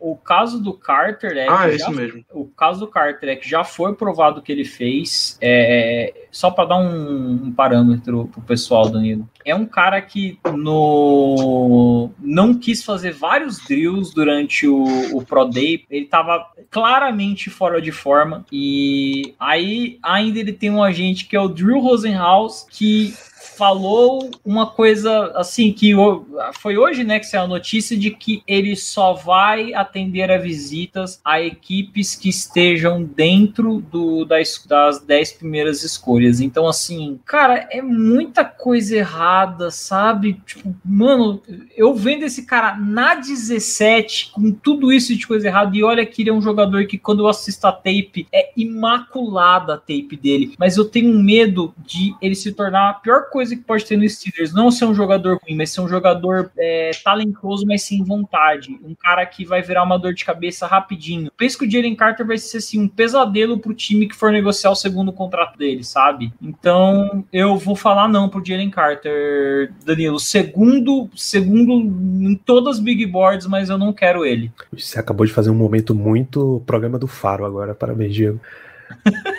Hoje não, Faro Germano. Tem um botãozinho Ó. aqui, deletar, inclusive. Não, no, no meu você pode colocar ele em tamanho duplo aí, pode colocar, que não tem nem que discutir pra mim. É, eu entendo o Diego, concordo com ele nessa questão do red flag, mas cara, é assim, a 17, bicho. Não, pra, pra Vale mim, pra mim eu, eu acho ele melhor que o, que o Will Anderson Jr. em questão Eu- como jogador. Só que assim, eu vou receber o jogador que eu vi a tape ou eu vou receber aquele, aquele gordão que tava fazendo Pro Day? Esse é meu medo, entendeu? Meu irmão, pra um time que já arriscou em Art Burns, meu amigo, pegar o Jalen Carter na 17 tá maravilhoso. Mas assim, é, falando sério, realmente é, o que o Diego falou tá certíssimo, tá corretíssimo. É muita red flag. é, eu não falo nem sobre a questão legal dele, porque assim, o cara fez besteira, beleza, mas enfim, já se resolveu. Não, não acho que é o cara. Eu tenho certeza que não vai ser um cara que vai Cara, ficar fazendo é- racha todo dia, é- toda é semana. na minha concepção, esse, esse, esse, esse incidente dele, pra mim, é o menor dos problemas, Germano. Tipo assim, do ponto de vista de, de escala de red flag, o problema dele é assim, cara, tá chegando o draft, você tá acima do peso, você tá se negando a fazer vários drills num Pro Day, você tá se negando a visitar, a, a atender pedido de visita de outros times, sendo que, meu irmão, o cara pode trocar no top 10 pra pegar você, sua mula, entendeu? Então, assim, cara, é muita chinelice pra uma pessoa só, desculpa, é muita, muita chinelice pra uma pessoa só. Não, eu, eu concordo totalmente com você. Eu também acho que é, é exagerado o que ele tá fazendo. É só que o talento é, é algo assim. Não, é Fora de- inegável, de é qualquer. O meu medo é não receber o que eu vi na, na, na fita, entendeu?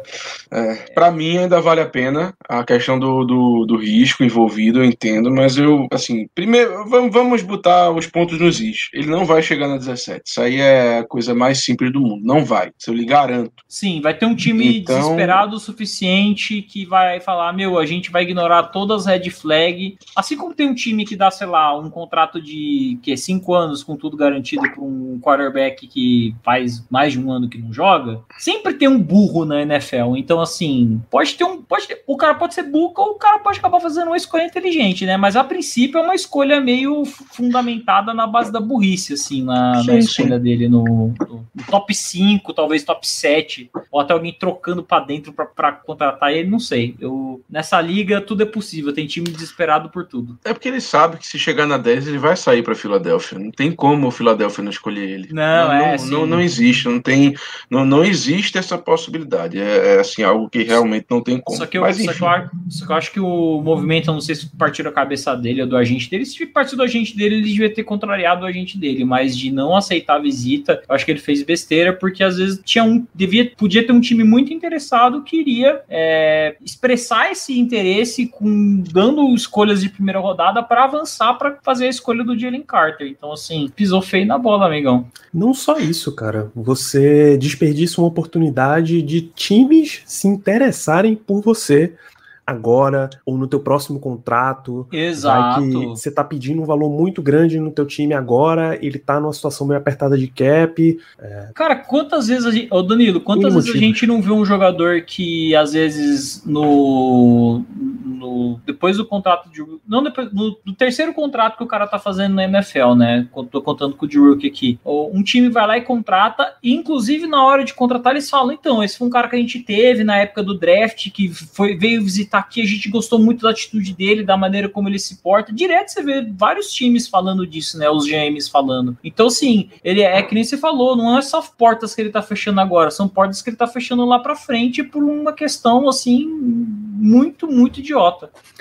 A gente falou hoje mesmo de um cara desse, Keanu New. O Steelers foi no Pro Day de, dele em Flórida, esse é draft de 2016 ele foi visitar as instalações do Steelers antes do draft. Aí ele foi draftado pelo Falcons antes que o Steelers tivesse a escolha, acho que aquele ano era a 25 Jogou o contrato de calor no Falcons, depois foi para Dallas, depois foi para Tampa, veio parar no Steelers. Eu tenho certeza que Mike Tomlin, ou quando ele falou, assim que ele falar sobre Cano ele vai dizer, pô, o cara que a gente observa desde o draft, é o cara que a gente trouxe para visita, a gente sempre teve muito interessado. Até, tipo, tem duas franquias que fazem isso direto e falam sobre fazer isso, que são duas das franquias mais estáveis da NFL, chamam-se Pittsburgh Steelers e New England Patriots. Exatamente. São duas, são duas que é, os, são dois treinadores que têm a memória muito, desculpa, muito vívida em relação a, a, a visitas. E outra coisa, né? Olha, olha o que o Rosenhaus falou, que assim, ele quer. Aí ele foi explicar, porque assim, ele quer mostrar que o Jalen Carter, a mente dele tá no futebol, que ele é um cara de família e tudo mais, mas isso não explica porque você tá negando visitar outros times, cara. Sinto muito. é, mano, que desculpa esfarrapada. Arranja outra.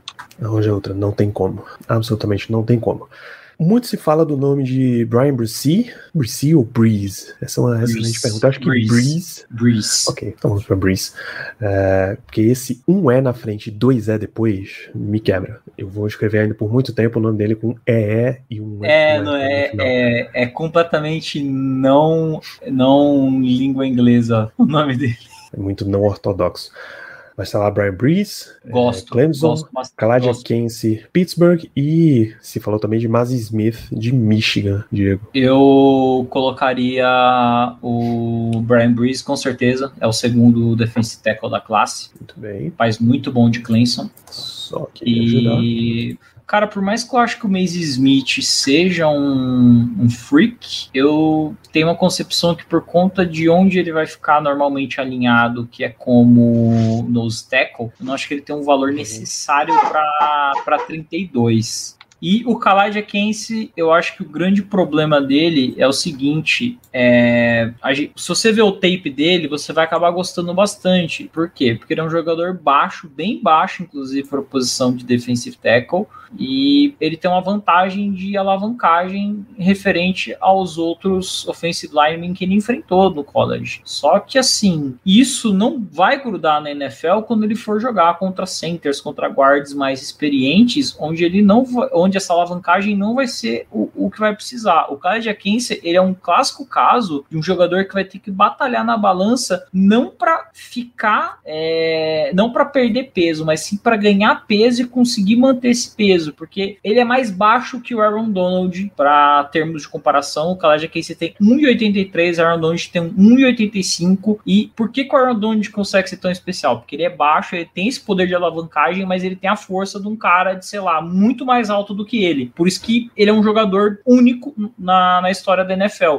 O Khalid Akense tá tentando ser isso, mas, cara, você, é, ele é um problema de balança muito grande para você, tipo, colocar na 17. Por mais que muitos times gostem dele, eu ainda acho muito complicado, não escolheria ele. Maze Smith, como eu falei, é, gosto muito do jogador. Na 32, nossa, pularia de alegria com a escolha dele, mas na 17, nose tackle, por mais que ele seja um freak, um cara forte pra caramba, muito bom, você sabe que, meu, ele vai pegar a titularidade da posição e vai cravar. Eu acho que na 17 ainda não. Com você, Germano.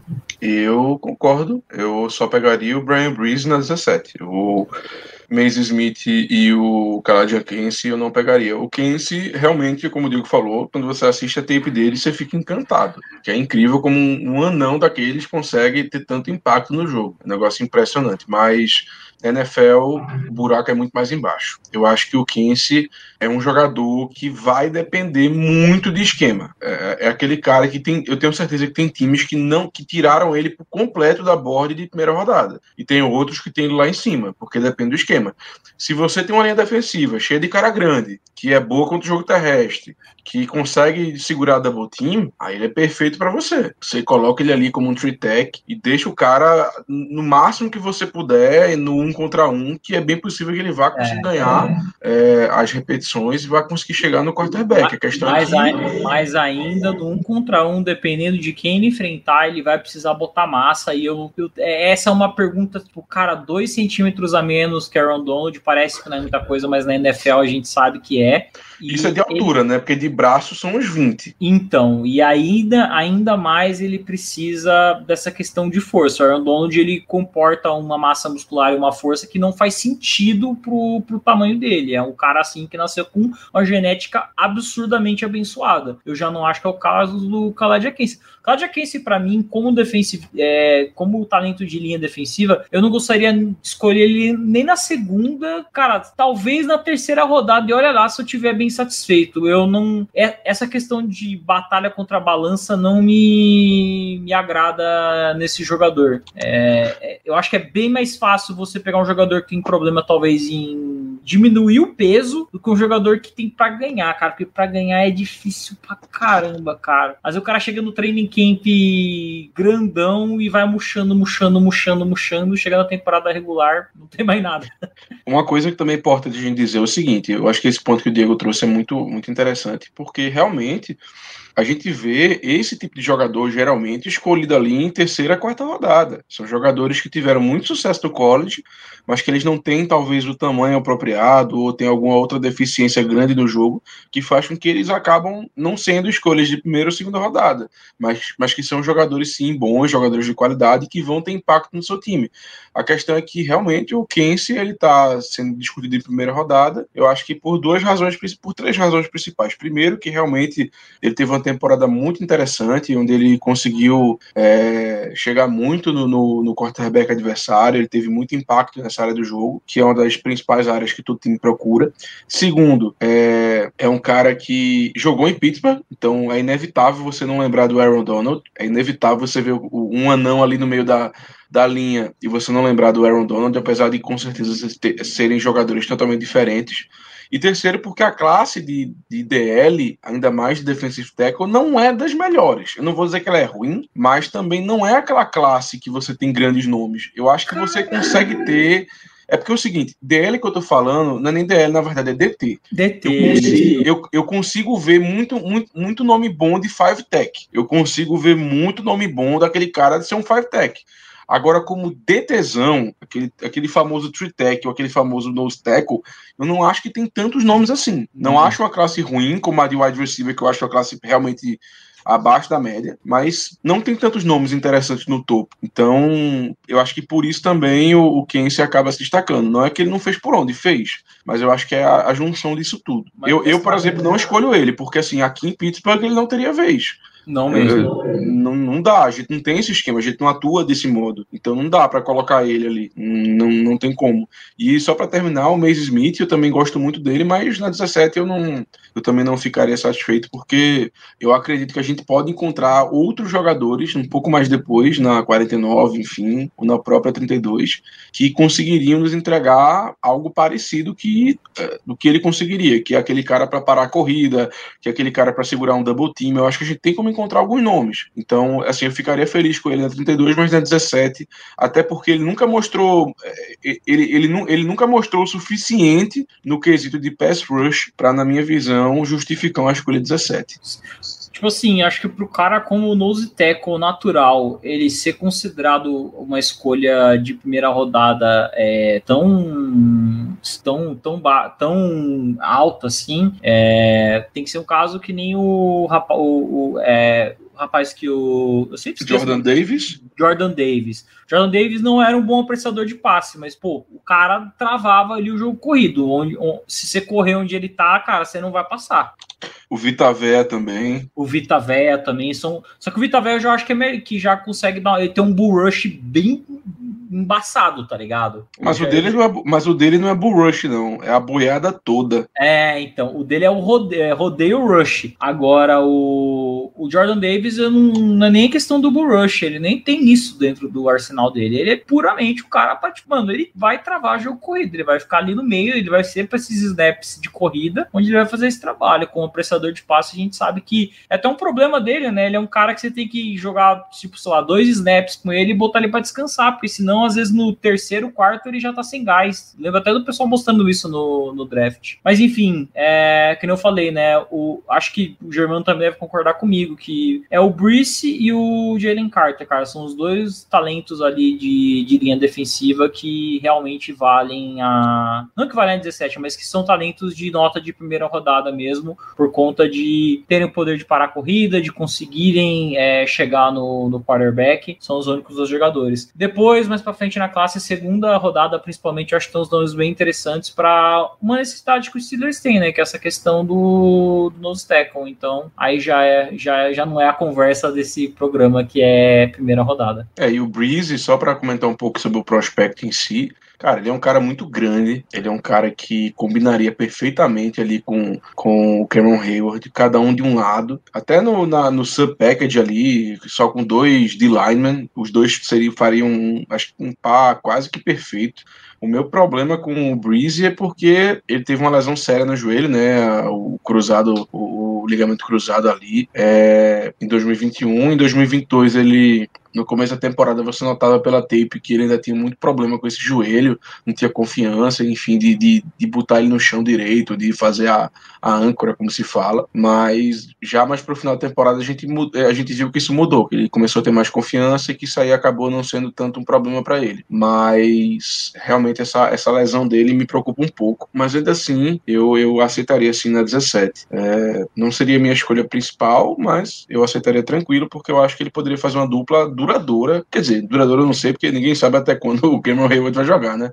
Mas eu acho que ele poderia ser, assim, uma dupla muito interessante pro Hayward. Pô, mas, cara, imagina a gente começar o jogo com Cameron Hayward ou com Joby ali de, de falso nose, vamos dizer assim, e Brian Breeze do outro lado. Cara, que linha defensiva gigantesca. E eu falo gigantesca sim. em todos os aspectos, é, em, em questão de jogo, em questão de tamanho, porque, assim, ia ser complicado parar. Se você deixar o Brian Breeze no homem a homem, homem, ele tem uma força bem complicadinha do cara lidar.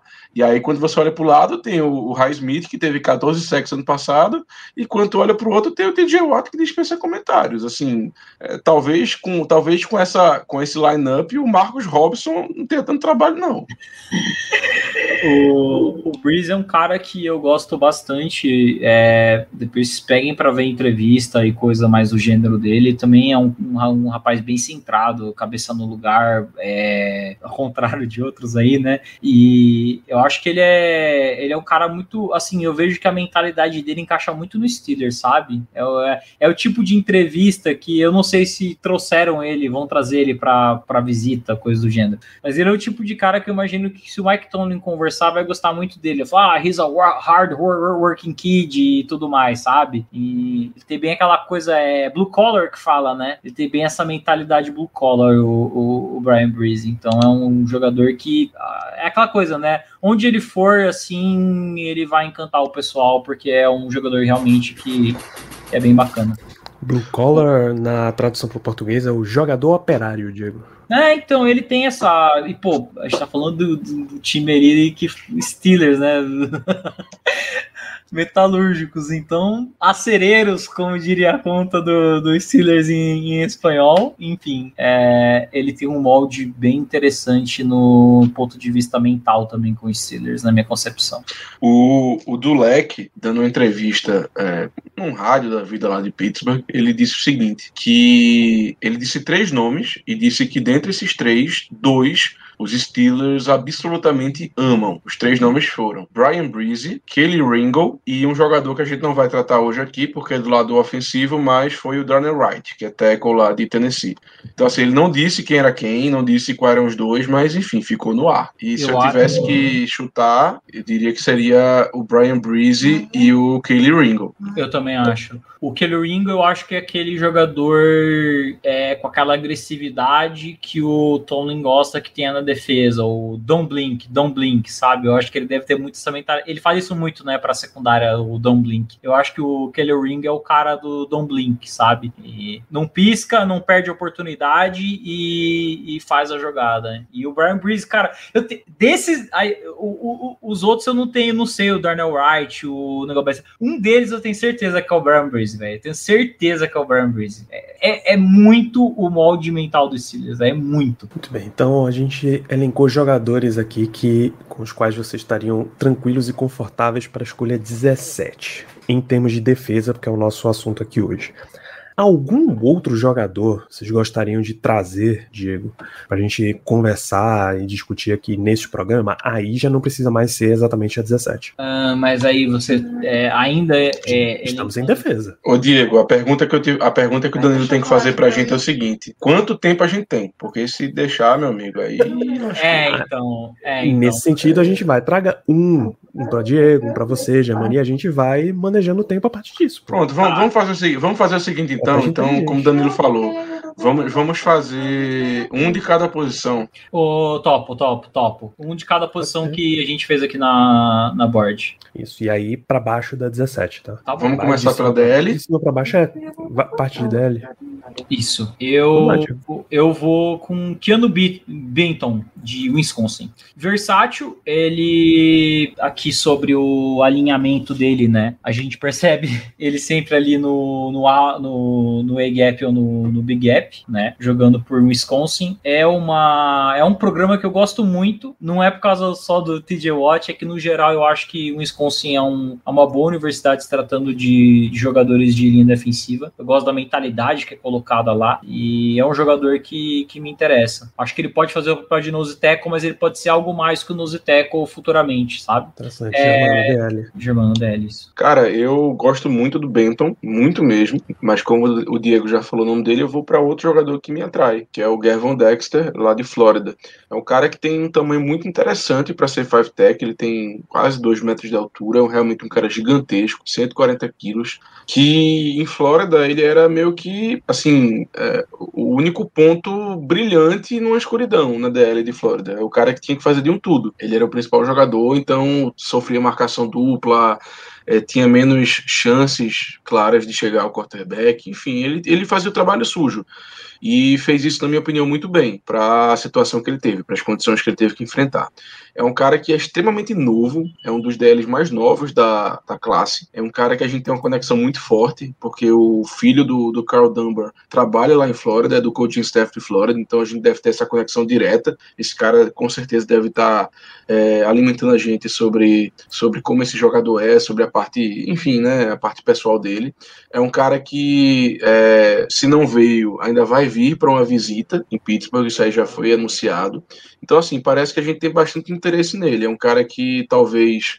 É, é ele com certeza é um cara mais ali para 49, tá? Até acho que a 49 às vezes seja um pouco alto para ele, mas também não acho que ele vai chegar na 80, que seria a nossa próxima escolha. Então, é, eu, eu fica aí o nome do Gavin Dexter. E eu já vou fazer um bold prediction agora. Eu garanto, eu garanto que os Steelers vai sair desse draft com um desses quatro nomes: Brian Breeze, Maze Smith, Keanu Benton ou Gavin Dexter. Eu garanto que nós vamos sair com um Sim. desses quatro nomes. Garanto. Muito bem, excelentes, excelentes momentos. Keanu Benton e Gavin Dexter Sr. Passa para Ed é bem provável também que o Steelers escolha um Ed independente do que ele vai fazer com o Bud Dupree, mano. Cara, de Ed é até complicado porque a gente parece que não tá demonstrando tanto interesse assim na posição. Pelo menos eu não tenho escutado muita coisa sobre, sobre Ed, até porque a, a, o, que, o que me aparenta é que o time realmente quer recontratar o Dupree, porque o Dupree vindo sendo aquele terceiro cara da rotação, aí é de alto esqueça. Acho que isso aí é quase que impossível se o Dupree fechar. Uh, mas como nome, que eu posso trazer de Ed, cara, assim, a gente já, a gente já citou ele nesse, nesse, nesse programa, mas como a gente não falou tanto, tem o, Will McDonald, né, lá de Iowa State, que é um cara que fisicamente ele é imponente, até, assim, um cara que tem muito tamanho de edge, o cara que você olha assim e fala, pô, esse cara é edge, não tem como não ser. O Tomlin tem aquela famosa foto apertando a mão dele, dando aquele sorriso de, de canto a canto. e seria um nome muito interessante, eu acho que é um nome que, que chega, é, que chegando para ser número 3, meu Deus do céu, só tem uma rotação de TJ Watt Highsmith e McDonald seria simplesmente maravilhoso, mas eu realmente acho muito difícil a gente escolher Ed alto nessa nesse draft. Então, se tiver que dizer um segundo nome, assim, só por citar mesmo, só para dizer que um nome mais abaixo, tem o Derek Hall, lá de Auburn, que eu acho que é um, jogador mais de terceira rodada, que a gente poderia se interessar, que é um cara que, que se molda bem ao que a gente procura em um outside linebacker. Eu iria com o Isaiah Maguire, de Missouri. Acho que tem tamanho e tem um skill set relativamente interessante. Acho que seria uma escolha, talvez, de começo de, de terceira rodada, é, por conta da posição. E é um jogador que eu gosto. Eu acho que ele tem um, um skill set, tipo, para complementar, talvez, o Highsmith, caso o Dupree não veja, mas é a mesma posição do Germano. Eu não acho que Ed é uma prioridade tão grande nesse draft, a não ser que sobre algum jogador realmente bem fora da curva pra gente numa, numa escolha que a gente bater aí na, na 32 ou na 49, o que eu acho bem complicado, porque o pessoal às vezes até, dá até valor demais, né, pra Ed, mas esse é um cara mais para trás ali, que é o Isaiah Maguire. É, só para também trazer nomes que estão circulando aí nos, nos papos de Steelers, tem a galera das visitas, né? Não significa exata, necessariamente que o Steelers vá draftar um cara que ele trouxe para visita, a correlação é outra, mas pelo menos vale citar até agora, que o Steelers não divulgou todos os 30 nomes que ele tem direito, só 20. Entre DLs, foi exatamente Gavin Dexter Sr. de Flórida e Keanu Benton de Wisconsin, os dois que vocês mencionaram. De Ed, eles têm Tulitui Puloto de USC, que por avaliações aqui, ele tem habilidade de fazer o pass rush de várias posições, tanto de fora quanto de dentro da, da DL, ou seja, como outside linebacker, como defensive end, ou eu imagino que seja seven Tech 5-tech, 3-tech, né? por fora dos tackles, entre tackle e guard, entre guard e center. Uh, tem uma, um instinto meio de closer, quando a jogada é exatamente e muito aparente, um, uma situação óbvia de passe, ele vai e resolve jogos, as situações para o time dele mas ele tem alguns probleminhas de quadril meio duro, de acordo com avaliações da. Fez essa avaliação aqui, o Kyle Krabs, da Draft Network. Só que tem uma. Tem coincidências aí, né? Um jogador polinésio e que jogou em USC, né? A gente já teve dois aqui, que foi o Palamalo e o Juju, Smith Schuster, né? Então, é, só não ligar. A gente gosta bastante de jogador polinésio, normalmente eles rendem muito bem aqui no, no Steelers, por sinal. Não se enganem, jogadores polinésios têm uma adaptação melhor na Califórnia do que, sei lá, em Nova York. Então é muito mais fácil para eles estarem ali naquela na costa oeste, principalmente as universidades da Califórnia e a de as de Oregon, porque, né? Onde eles estão mais acostumados, tem uma praia maneira. É, e aí a comparação do, do Tuipuloto seria mais ou menos o AJ Peneza, saiu no draft de 2020 e hoje eu acho que ele tá em. Não quero, não quero. Não, não quero. De... Olha, qualquer jogador que a comparação seja o AJ Peneza, eu não quero. O cara parecia uma geladeira em campo, velho. Sério, eu acho que eu nunca vi um cara. Lento. É, é, exatamente. Eu, na moral, eu acho que foi. Dos jogadores que eu já assisti tape na minha vida, jogador que assim, era cotado para primeiro ou segundo dia. Eu tenho absolutamente certeza, tirando, claro, aquele cara que eu vi, porque, enfim, aquele cara de fundo e rosta. Tirando isso, foi o cara mais duro que eu já vi na minha vida. Eu, eu não consigo entender como é que aquele jogador foi, assim, tinha tanto hype. Não consigo. Curioso, né? Curioso. É, bom, o Piloto foi o único Ed que o Steelers chamou até agora para uma visita. Então a gente, no nosso ranking aqui, a gente passa para linebackers. Diego. Linebackers. Uh, deixa eu a gente fala dos principais, né? A gente fala de Jack Campbell, Trenton Simpson, Nolan Smith, um pouco quiser, eu começo. de Sanders. Pode começar também, já, mano. Tá, Deixa vamos lá. lá. É, de linebacker, caso a gente não consiga um, um desses três nomes principais, eu acho que aí complica bastante, porque o nível cai, e cai vertiginosamente. Mas se for para assim, citar alguns nomes que eu acho interessante, eu posso começar com o Dorian Williams, lá de Tulane, que é um cara que testou muito bem no combine, correu o, é, o 40 yard dash para 4,49, tem braços longos, quase 34 polegadas, é um cara que não é tão grande assim, é basicamente 6'1, 228 libras, que dá aproximadamente 100 quilos. Então assim, ele não tem tem aquele tamanho todo, feito um Jack Campbell tem, feito um Drew Sanders tem, mas se a gente tá precisando de alguém de que seja um linebacker sideline sideline, eu acho que é difícil achar um prospecto melhor que ele nessa, nessa classe em relação a questões atléticas, questões físicas, tá? Então, porque depois do top 3, na minha opinião, é, aí é arriscar muito. É, é você arriscar em um jogador para ver se ele dá certo. não acho que existe ninguém que vá chegar com aquela pompa de ser titular absoluto. Então, se é para arriscar, eu prefiro arriscar em um cara que seja é, que tenha um, um, que tenha um aspecto atlético mais aflorado, vamos dizer assim.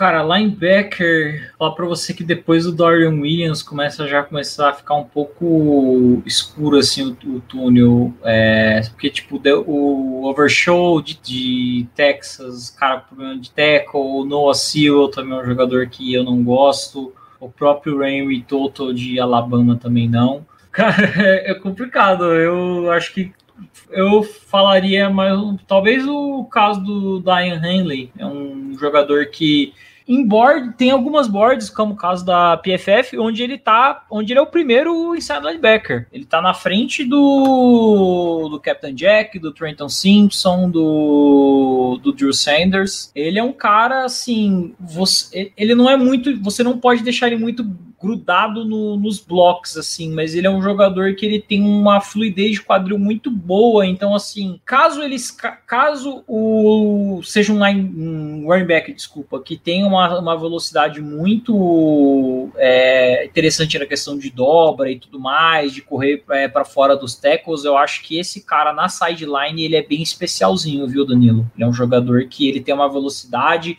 se o cara tentar mudar de direção, ele consegue acompanhar a mudança de direção do cara, cara para fazer o teco. Ele tem problema de cobertura, que é um problema que ainda persiste em muitos jogadores nessa posição, né? É uma coisa que diferencia bastante o jogador, o, o próprio Dorian Williams, que é um jogador muito bom de cobertura, e o Jack Campbell, os dois fazem isso muito bem. O Henley já é um cara que, por ele ser mais franzino e tudo mais, ele é interessante naquele papel meio que do Drew Sanders, sabe? De atacar, às vezes, o quarterback numa, numa, numa jogada que se disfarça a defesa, onde você consegue aproveitar da velocidade dele. E na hora de parar o corredor, ele é um cara melhor, não tentando talvez muito fazer essa jogada de tackle for loss, de furar bloqueio nem nada do gênero, mas sim de perseguir o cara onde ele consegue fazer é, bem esse serviço por conta do, da fluidez dele. Perfeitamente. Nenhum linebacker foi chamado até o momento para visitas com os Steelers. Deve ter algum aí nessas 10 vagas sobrando, né? Não é possível, pelo amor de Deus. Não é possível. Cornerback, Diego, aí tem um monte. Aí a gente faz Sim. a lista, né? É, aí dá pra fazer uma lista, tipo. Deixa eu até, nome... eu até começo citando os já visitados, tá? A gente já comentou o top 4 aqui: Witherspoon, Gonçalves, Joey Porter Jr. e Banks.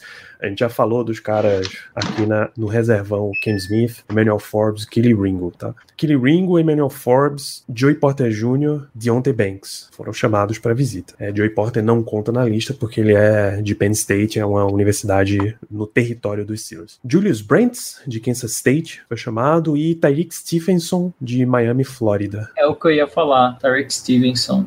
Ele é um cara bem interessante para, assim como vários corners, né, para segundo dia. Claro que ele tem problema, né, mas ele, é, acho que o alinhamento dele ajuda mais nesse caso da gente estar tá procurando, né, um jogador que, que faça esse, esse trabalho. É, ele é um outside corner bom e acho que talvez é isso aí, né, é, o que, o que a própria PFF fala muito que é um problema que o Tarek Stevenson tem é que o, o tempo de reação dele não é muito bom. Então, assim, ele precisa, o instinto dele precisa melhorar, ele precisa perceber um pouquinho a jogada antes dela acontecer, porque senão, às vezes, ele acaba sendo queimado, sabe? Mas ele é um jogador que, atleticamente falando, ele tem é, ferramentas boas e ele é um cara que, que pode sim fazer esse trabalho de, de outside linebacker, e outside, desculpa, outside corner, assim como fazer inside corner também, que é outra coisa que eu acho que a, o skill set dele ajuda bastante. Cara, corner a gente pode fazer uma lista. É, é literalmente uma lista, assim. É, tem muito nome interessante.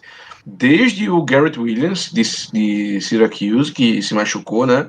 Mas que era um nome muito cotado para sair alto nesse draft, caso não tivesse machucado. E aí a gente pode falar de nomes mais para slot, como o THT, que é o Travis Rogers Tomlinson, que é o cara que estava no meu último mock que é um cara que eu vejo mais como slot até pelo tamanho. É, tem o DJ Turner, que eu sei que o Léo gosta. Enfim, tem muita gente, muita gente mesmo. Então... Eli Ricks também no teve o maior alinhamento dele foi no corner. Inclusive, no Impress Coverage, o Eli Ricks tem ali uma, uma estatística boa. Ele, ele, de 34 vezes que ele foi. É, ó, 34 vezes que ele foi targetado, ele só permitiu 9 recepções é, para 171 jardas em 347 7 snaps de, de pré, impresso. Então, é o, o Larry Ricks é um nome interessante, mas. Assim, Cara longo não, também. É, não pensando em, em, corner 1, em ser ilha, não. Esse cara aí realmente para ser press e jogar é, mais para dentro. Mas é um Exato. baita nome. Não, todo. Cara, é muito. É, é, assim, quem não sair com cornerback pelo menos titular no, nas três primeiras rodadas, o GM tem que ser demitido, porque, cara, é, é muito difícil você não conseguir sair com cornerback no mínimo titular. É realmente muito difícil. Eu vou, eu vou citar um nome aqui que eu acho interessante. Uh, dois nomes, na verdade, tá?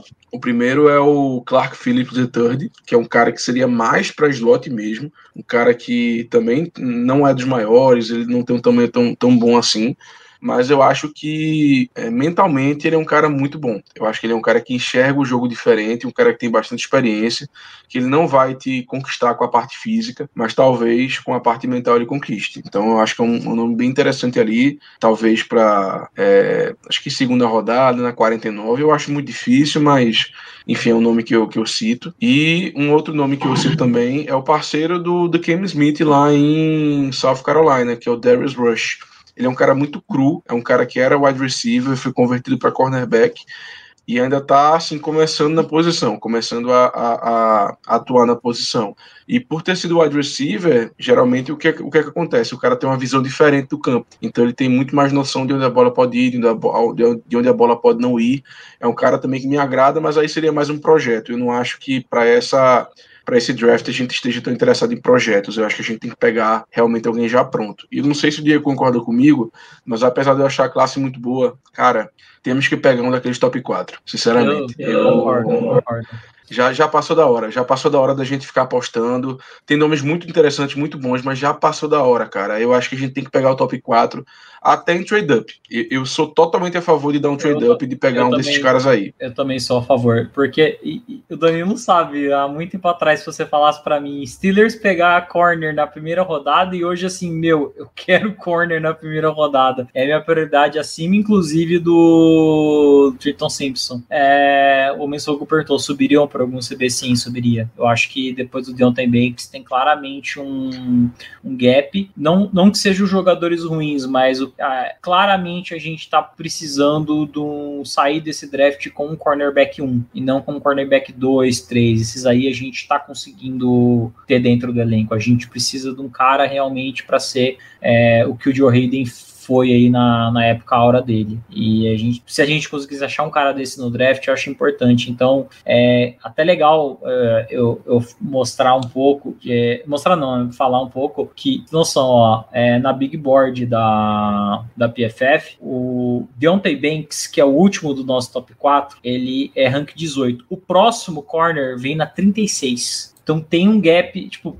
tem um gap bem bem forte. Considerável, né? Considerável de posição. Quando você compara outras posições, não, não tem um salto tão gigantesco assim de, de uma coisa para outra, sabe? Então é, é de se pensar com muito carinho. Principalmente eu acho que o nome do Deontay Banks, é, por um trade-up, seria um nome que a gente teria que arriscar. Saiu de Joe Porter Jr., cara, já tem que ficar de olho e pensar, ó, talvez a gente tenha que pular um pouco na frente aqui e garantir um, um corner, porque esses quatro vão ser, de fato, jogadores que com potencial para se tornar, tornar corner 1. O resto eu acho que é mais é, naquelas posições específicas que a gente citou. É, você falou do ranking da PFF, o ranking da Draft Network, aí, claro, rankings mudam de acordo com o avaliador, né? É, o Gonzalez é o 6, Joey Porter Jr. é o 13, Devon Witherspoon é o 16, Cam Smith é o 23, Kelly Ringo 30, Emmanuel Forbes 33, Julius Brands 36, Digitano é 44, Clark Phillips terceiro 47, Kilbrook Kelly 49, e aí ele dá uma queda pro Deontay Banks 65. Nossa senhora, pô, você pega, você pega o Deontay Banks na 49, meu Deus do céu, velho, solta rojão, pô. A nota que ele tá aqui é 81.5 de 100 nota de cara, segunda rodada, de final de segunda rodada. O Deontay Banks amassou no combine e, pô, a tape dele é muito boa. Ah, ele não é playmaker. Cara, ele tá ainda tomando decisão certa na hora certa. O cara é rápido, ele consegue acompanhar a recebedora, ele consegue jogar em várias posições, ele é muito fluido. É, meu, eu subiria por ele tranquilo, porque eu realmente acho que esses quatro em, em especial, eles são jogadores especiais que os times vão olhar com muito, muito carinho mesmo para eles. Cara, um, um, a, a, gente tem que lembrar que o nosso cornerback 1 durante muito tempo foi o Ike Taylor, que tinha mão de pedra. O cara que, se tivesse que fazer uma interceptação para salvar a mãe dele, ele não conseguia. Então reclamar que o cara não é playmaker, cara, eu não faço a mínima questão. Eu quero que ele impeça o passe. Eu, eu, não, eu não quero que o meu. Assim, eu, eu não faço questão que o meu CB1 seja o cara de cinco interceptações no ano. Eu quero que ele impeça o passe. Inclusive, o, no My Cup que teve do Tomlin naquele jogo contra o Raiders no ano passado, o qual foi a bronca do Tomlin em cima do Minka Fitzpatrick, que na época era o safety mais bem pago já da liga? Foi o quê? Falou, mano, é, é, é para você atacar a bola, dar um soco nela. Não, não quero que você faz big play. Porque teve, um, teve uma época do da temporada passada. Não sei se vocês lembram que o, o, o Minka tava cheio de querer deixar o cara fazer a recepção para depois ele tentar puxar a bola do braço do cara e, e, levar embora. Aí ele tomou um monte de play nisso aí, e aí acho que o Tom lhe deu uma, um toco nele e falou: Amigo, só, só, só agarra a bola a hora que realmente você tiver certeza que você vai conseguir ter ela. Não fica assim tentar disputa de braço com, com o wide receiver que você vai acabar saindo perdendo em vez de, sei lá, dar um soco e espalmar ela pro outro lado, entendeu? Então é isso, pô. E, o, e pra mim o Deontay Banks que eu falei, é questão. Quando ele jogar numa defesa com jogadores mais experientes, com o próprio Minca, com pressão em cima do, do quarterback, não era uma coisa que era tão constante assim em Maryland. Ele vai criar essa confiança para fazer as jogadas. É que naquelas jogadas em específico, aquela era a decisão mais inteligente que não iria custar é, uma coisa maior pro, pro time dele. Muito bem. É, então a gente já falou os corners também para E só mais uma coisa, Danilo. Só mais uma coisinha claro. bem rápida. Eu acho que, inclusive, é uma situação da gente fazer um. É, eu esqueci como é que é o termo em inglês que se fala. É, double dip. Eu acho que é uma classe que a gente tem que fazer um double dip. Eu, eu, eu fico muito tranquilo se a gente escolher um cornerback na 1, na primeira rodada, no caso, e sei lá, na terceira ou até na quarta a gente escolher outro. Porque se a gente for analisar o, o elenco, cara, o nosso. Danilo, se você tivesse que chutar hoje, qual é o único cornerback do elenco que tem contrato para 2024? É uma excelente pergunta, Germano. Eu sei. Eu ficaria entre, na dúvida entre Patrick Peterson e, a, e o, o 35, que é o slot que eu esqueci o nome de tão relevante que ele é. James, James Pierre? É o James, não James Pierre, não? não? James Pierre é o 42. Arthur Maulet. Isso, Maulet, só, me, só vinha Arthur Moultz na minha cabeça. Eu votaria entre, eu diria entre um dos dois. É o James Pierre, não é não, Germano? Nope. Não, o Pierre assinou o contrato de um ano só. É um ano, Patrick, dois. Patrick Peterson é o único cornerback que a gente tem pro ano que vem. Então, assim, cara, é, é, é uma situação real de terra arrasada. Tudo bem que a gente vai deve renovar com alguém, claro, mas assim, é uma situação do tipo, é muito possível que ano que vem a gente tenha Patrick Peterson e mais, sei lá, o, o Levi Wallace, que na minha opinião é o mais promissor. Os dois. E aí a gente teria dois cornerbacks no elenco. Claro, a gente pode contratar o James Pierre de novo, aquela coisa e tal, mas, cara, a gente tem que aproveitar essa classe. Talvez uma, uma, um jogador que sai na quarta rodada, em outros anos, seja uma escolha de final de segunda. Então, assim, vamos ter que aproveitar. Eu, eu, sou, eu fico muito tranquilo de a gente escolher, por exemplo, o Joey Porter Jr. na primeira e na quarta rodada pegar um THT, pegar um Keatrell Clark lá de Louisville, enfim, pegar alguém para melhorar a nossa secundária. É, que seja, e que seja especialista às vezes numa posição, num, num, isso. press ali, num, num slot, é, é, bem isso, num inside ali, acho que já, já vale a pena. Isso. Principalmente se você olhar que os Steelers não tem medo de fazer isso, né? O draft não, do ano passado foi dois quarterbacks e dois wide receivers. E os dois wide receivers, né? Um aí até mais importante porque foi um na segunda e um na quarta rodada, né? Então mostra que realmente o time estava comprometido em fazer essas escolhas. Eu, eu, eu não cravo que a gente vai fazer isso, feito eu cravei que a gente vai escolher um daqueles quatro jogadores de linha defensiva. Mas eu, eu ficaria bem surpreso disso não acontecer, da gente não fazer um double dip. É, é bem justo. E aí, ouvinte, claro que double dip pode vir também o rapaz de sétima rodada, que ele tem um atributo especial, provavelmente físico, e que aí o time vai treinando ele aos pouquinhos para ver se vira alguma coisa, né? Começa colocando ele muito em, special, em special teams e depois vai trazendo ele mais para frente no, no board. Tem safety ainda, né? Tem safety. A gente falou só Tem? do Brian Branch. Tem, é da sua. O Steelers trouxe para agendou visita, né, com Daniel Scott de Califórnia e Tanner Ingle de North Carolina State, mas o ranking de safeties tem muito mais caras na frente desses. Quer começar, irmão? Eu vou. Eu posso começar. Eu, assim, eu, eu, tenho um nome que eu gosto muito, que é o Jordan Battle, lá de Alabama. Nem acho que seja, tipo assim, aquele nome de um cara espetacular, aquele cara que chegaria para ser titular absoluto. Mas, cara, eu, eu vou ser muito sincero. Eu, eu tenho uma quedinha por é, DB de Alabama. Eu acho que se o cara atua na secundária de Alabama, é, por muito tempo, é porque o cara é bom. Tá? Ele enfrentou as, as, assim, as me os melhores adversários possíveis e uma competição interna também muito forte. Então, se o cara continua ali, eu, porque eu acho que ele é bom.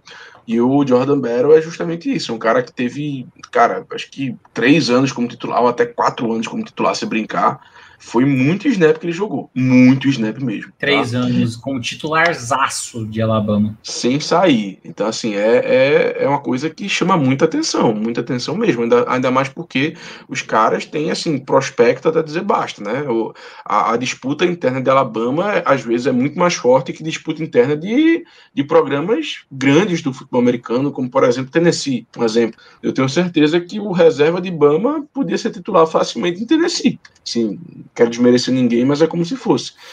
Então, assim, o Jordan Battle, ele, ele me chama muita atenção, porque é um cara que poderia chegar aqui para ser esse safety híbrido. Eu não acho que ele seja um cara mais de box, ou um cara mais de jogar de free safety, mais deep. Eu acho que ele realmente é um cara bem híbrido, ele consegue fazer as duas funções bem. Tem o tamanho para box, tem, tem a, o físico para ser um deep safety. Então, eu ficaria feliz demais com esse cara. A questão é que, infelizmente, é Eu, eu, eu, não, não, eu não acredito que, que ele vai chegar, porque, ao que tudo indica, o time não está tão interessado assim na posição. Mas se eu tivesse que destacar um nome que a gente não falou ainda, eu diria o Jordan Battle lá de Alabama, que é um cara que me agrada muito. Ainda mais ali na, por volta da pique 80. Eu vou um pouquinho mais fundo e eu vou num jogador de uma universidade que a gente gosta muito, que é Penn State, que é o Jair Brown. É um safety bem agressivo, que é o famoso gosta de dar pancada quando acerta o tackle. Ele é completamente ali para box, ele não é um cara muito bom em questão de, de cobertura, é um problema que ele tem. Inclusive, às vezes, quando você joga ele muito para trás, tem essa, toda essa questão de, de ele não pegar ali o, o melhor ângulo possível para derrubar o, o, jogador, que aí, aí não é nem consciência de tackle, né? é um problema de leitura de campo dele.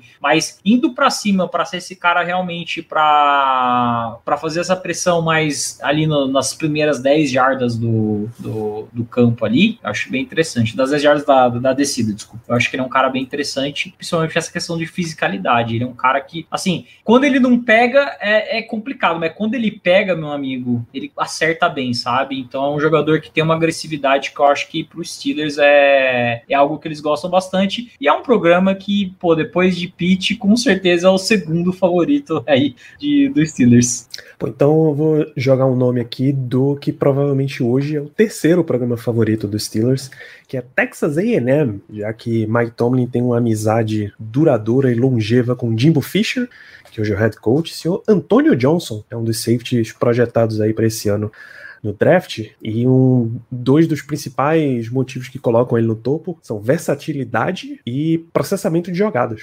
E aí, quando você fala de safety com versatilidade, a gente comentou lá atrás quando a gente estava falando do Keanu Neal, né? O Steelers não, não coloca exatamente os seus safeties numa caixinha. Tipo, Minka é só um free safety. Terrell Edmonds, da Monte Casia é só um strong safety. Ele gosta de ficar variando essas posições. A NFL demanda que você tenha jogadores hoje que consigam fazer as duas coisas, né? Então, Antônio Johnson tem esse ponto positivo aí de versatilidade, de tamanho para fazer as duas coisas é, um pouquinho de habilidade e físico. Falando galera... em tamanho, Danilo, falando em tamanho, eu descobri um negócio aqui que me fez acreditar fielmente que o Jordan Battle será um Steeler. Ele é do grupo dos mãozinhas. A mão dele é muito pequena. a mão dele é, é, é ele tem 8.25 polegadas de mão. Não vou saber quanto é que é isso para centímetros, também está muito tarde para fazer a conversão mas isso aí, a mão dele é menor até mesmo que a mão do Kenny Pickett. O Pickett teve 8.5. A diferença é que o Pickett é o quê? Eu acho que ele deve ser 6.5 e o Jordan Battle é 6.1. Então, proporcionalmente falando, é, o, a mão do Pickett continua sendo bem pequena. E é aquilo que vocês sabem, né? O que se fala do tamanho de mão. Quem tem mão pequena joga muita bola. Então, vamos escolher o Jordan Battle. É isso, é a nota do Anthony Johnson tá aqui em torno de terceira rodada comparação com Will Harris, que eu particularmente não lembro Will Harris safety. Cara, é, é estranho o, que na aqui na de novo, né, fazendo comparação com a PFF, a PFF já acha que o Antônio Johnson é o segundo melhor safety da, da classe. Ele só fica atrás do Brian Branch. Tudo bem que o Brian Branch está no ranking 14, ele está 47, é um gap bem grande, mas ainda assim você percebe que eles têm já uma outra visão, exatamente por conta dessa versatilidade que você falou, sabe? E ele ser um cara que, que consegue é, jogar não só no, no box, e pelo que eles falam aqui, questão de velocidade, né? Ele tem um burst bem, bem interessante para a posição. E os caras falam que até é bonito ver ele uh, dando os tackles, acertando os jogadores. Fura bloqueio muito bem, então no segundo nível, bem interessante de, de ver isso. É um jogador que eu, eu vou querer ver tape, mas talvez em outros anos seria ali uma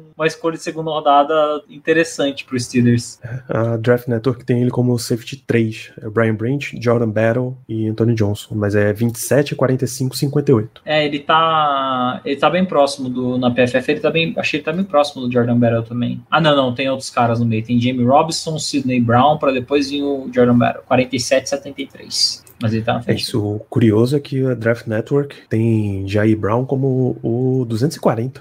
É, aqui ele tá como 123, o Jerry Brown. É um negócio bem, bem abaixo aqui. Então é isso, jovens. Passamos por todas as posições de defesa semana. mesmo jogadores que a gente está confortável para a escolha de número 17, alguns jogadores ali pro dia 2, basicamente, segunda, terceira rodada. Deve ter tido algum nome nosso aí que vai passar pelo dia 3, quarta rodada. A gente não foi em nomes lá embaixo. Vocês olharam algum jogador que rolaria ali na, na sétima? Acho que não, né? Não, não. É... Chaka Hayward. É verdade, Chaka Hayward. Inclusive, eu consegui achar vídeo de highlights do Chaka Hayward no YouTube. Tem lá, botem, botem lá, Chaka Hayward highlights que vai, vai aparecer ele jogando em Duke.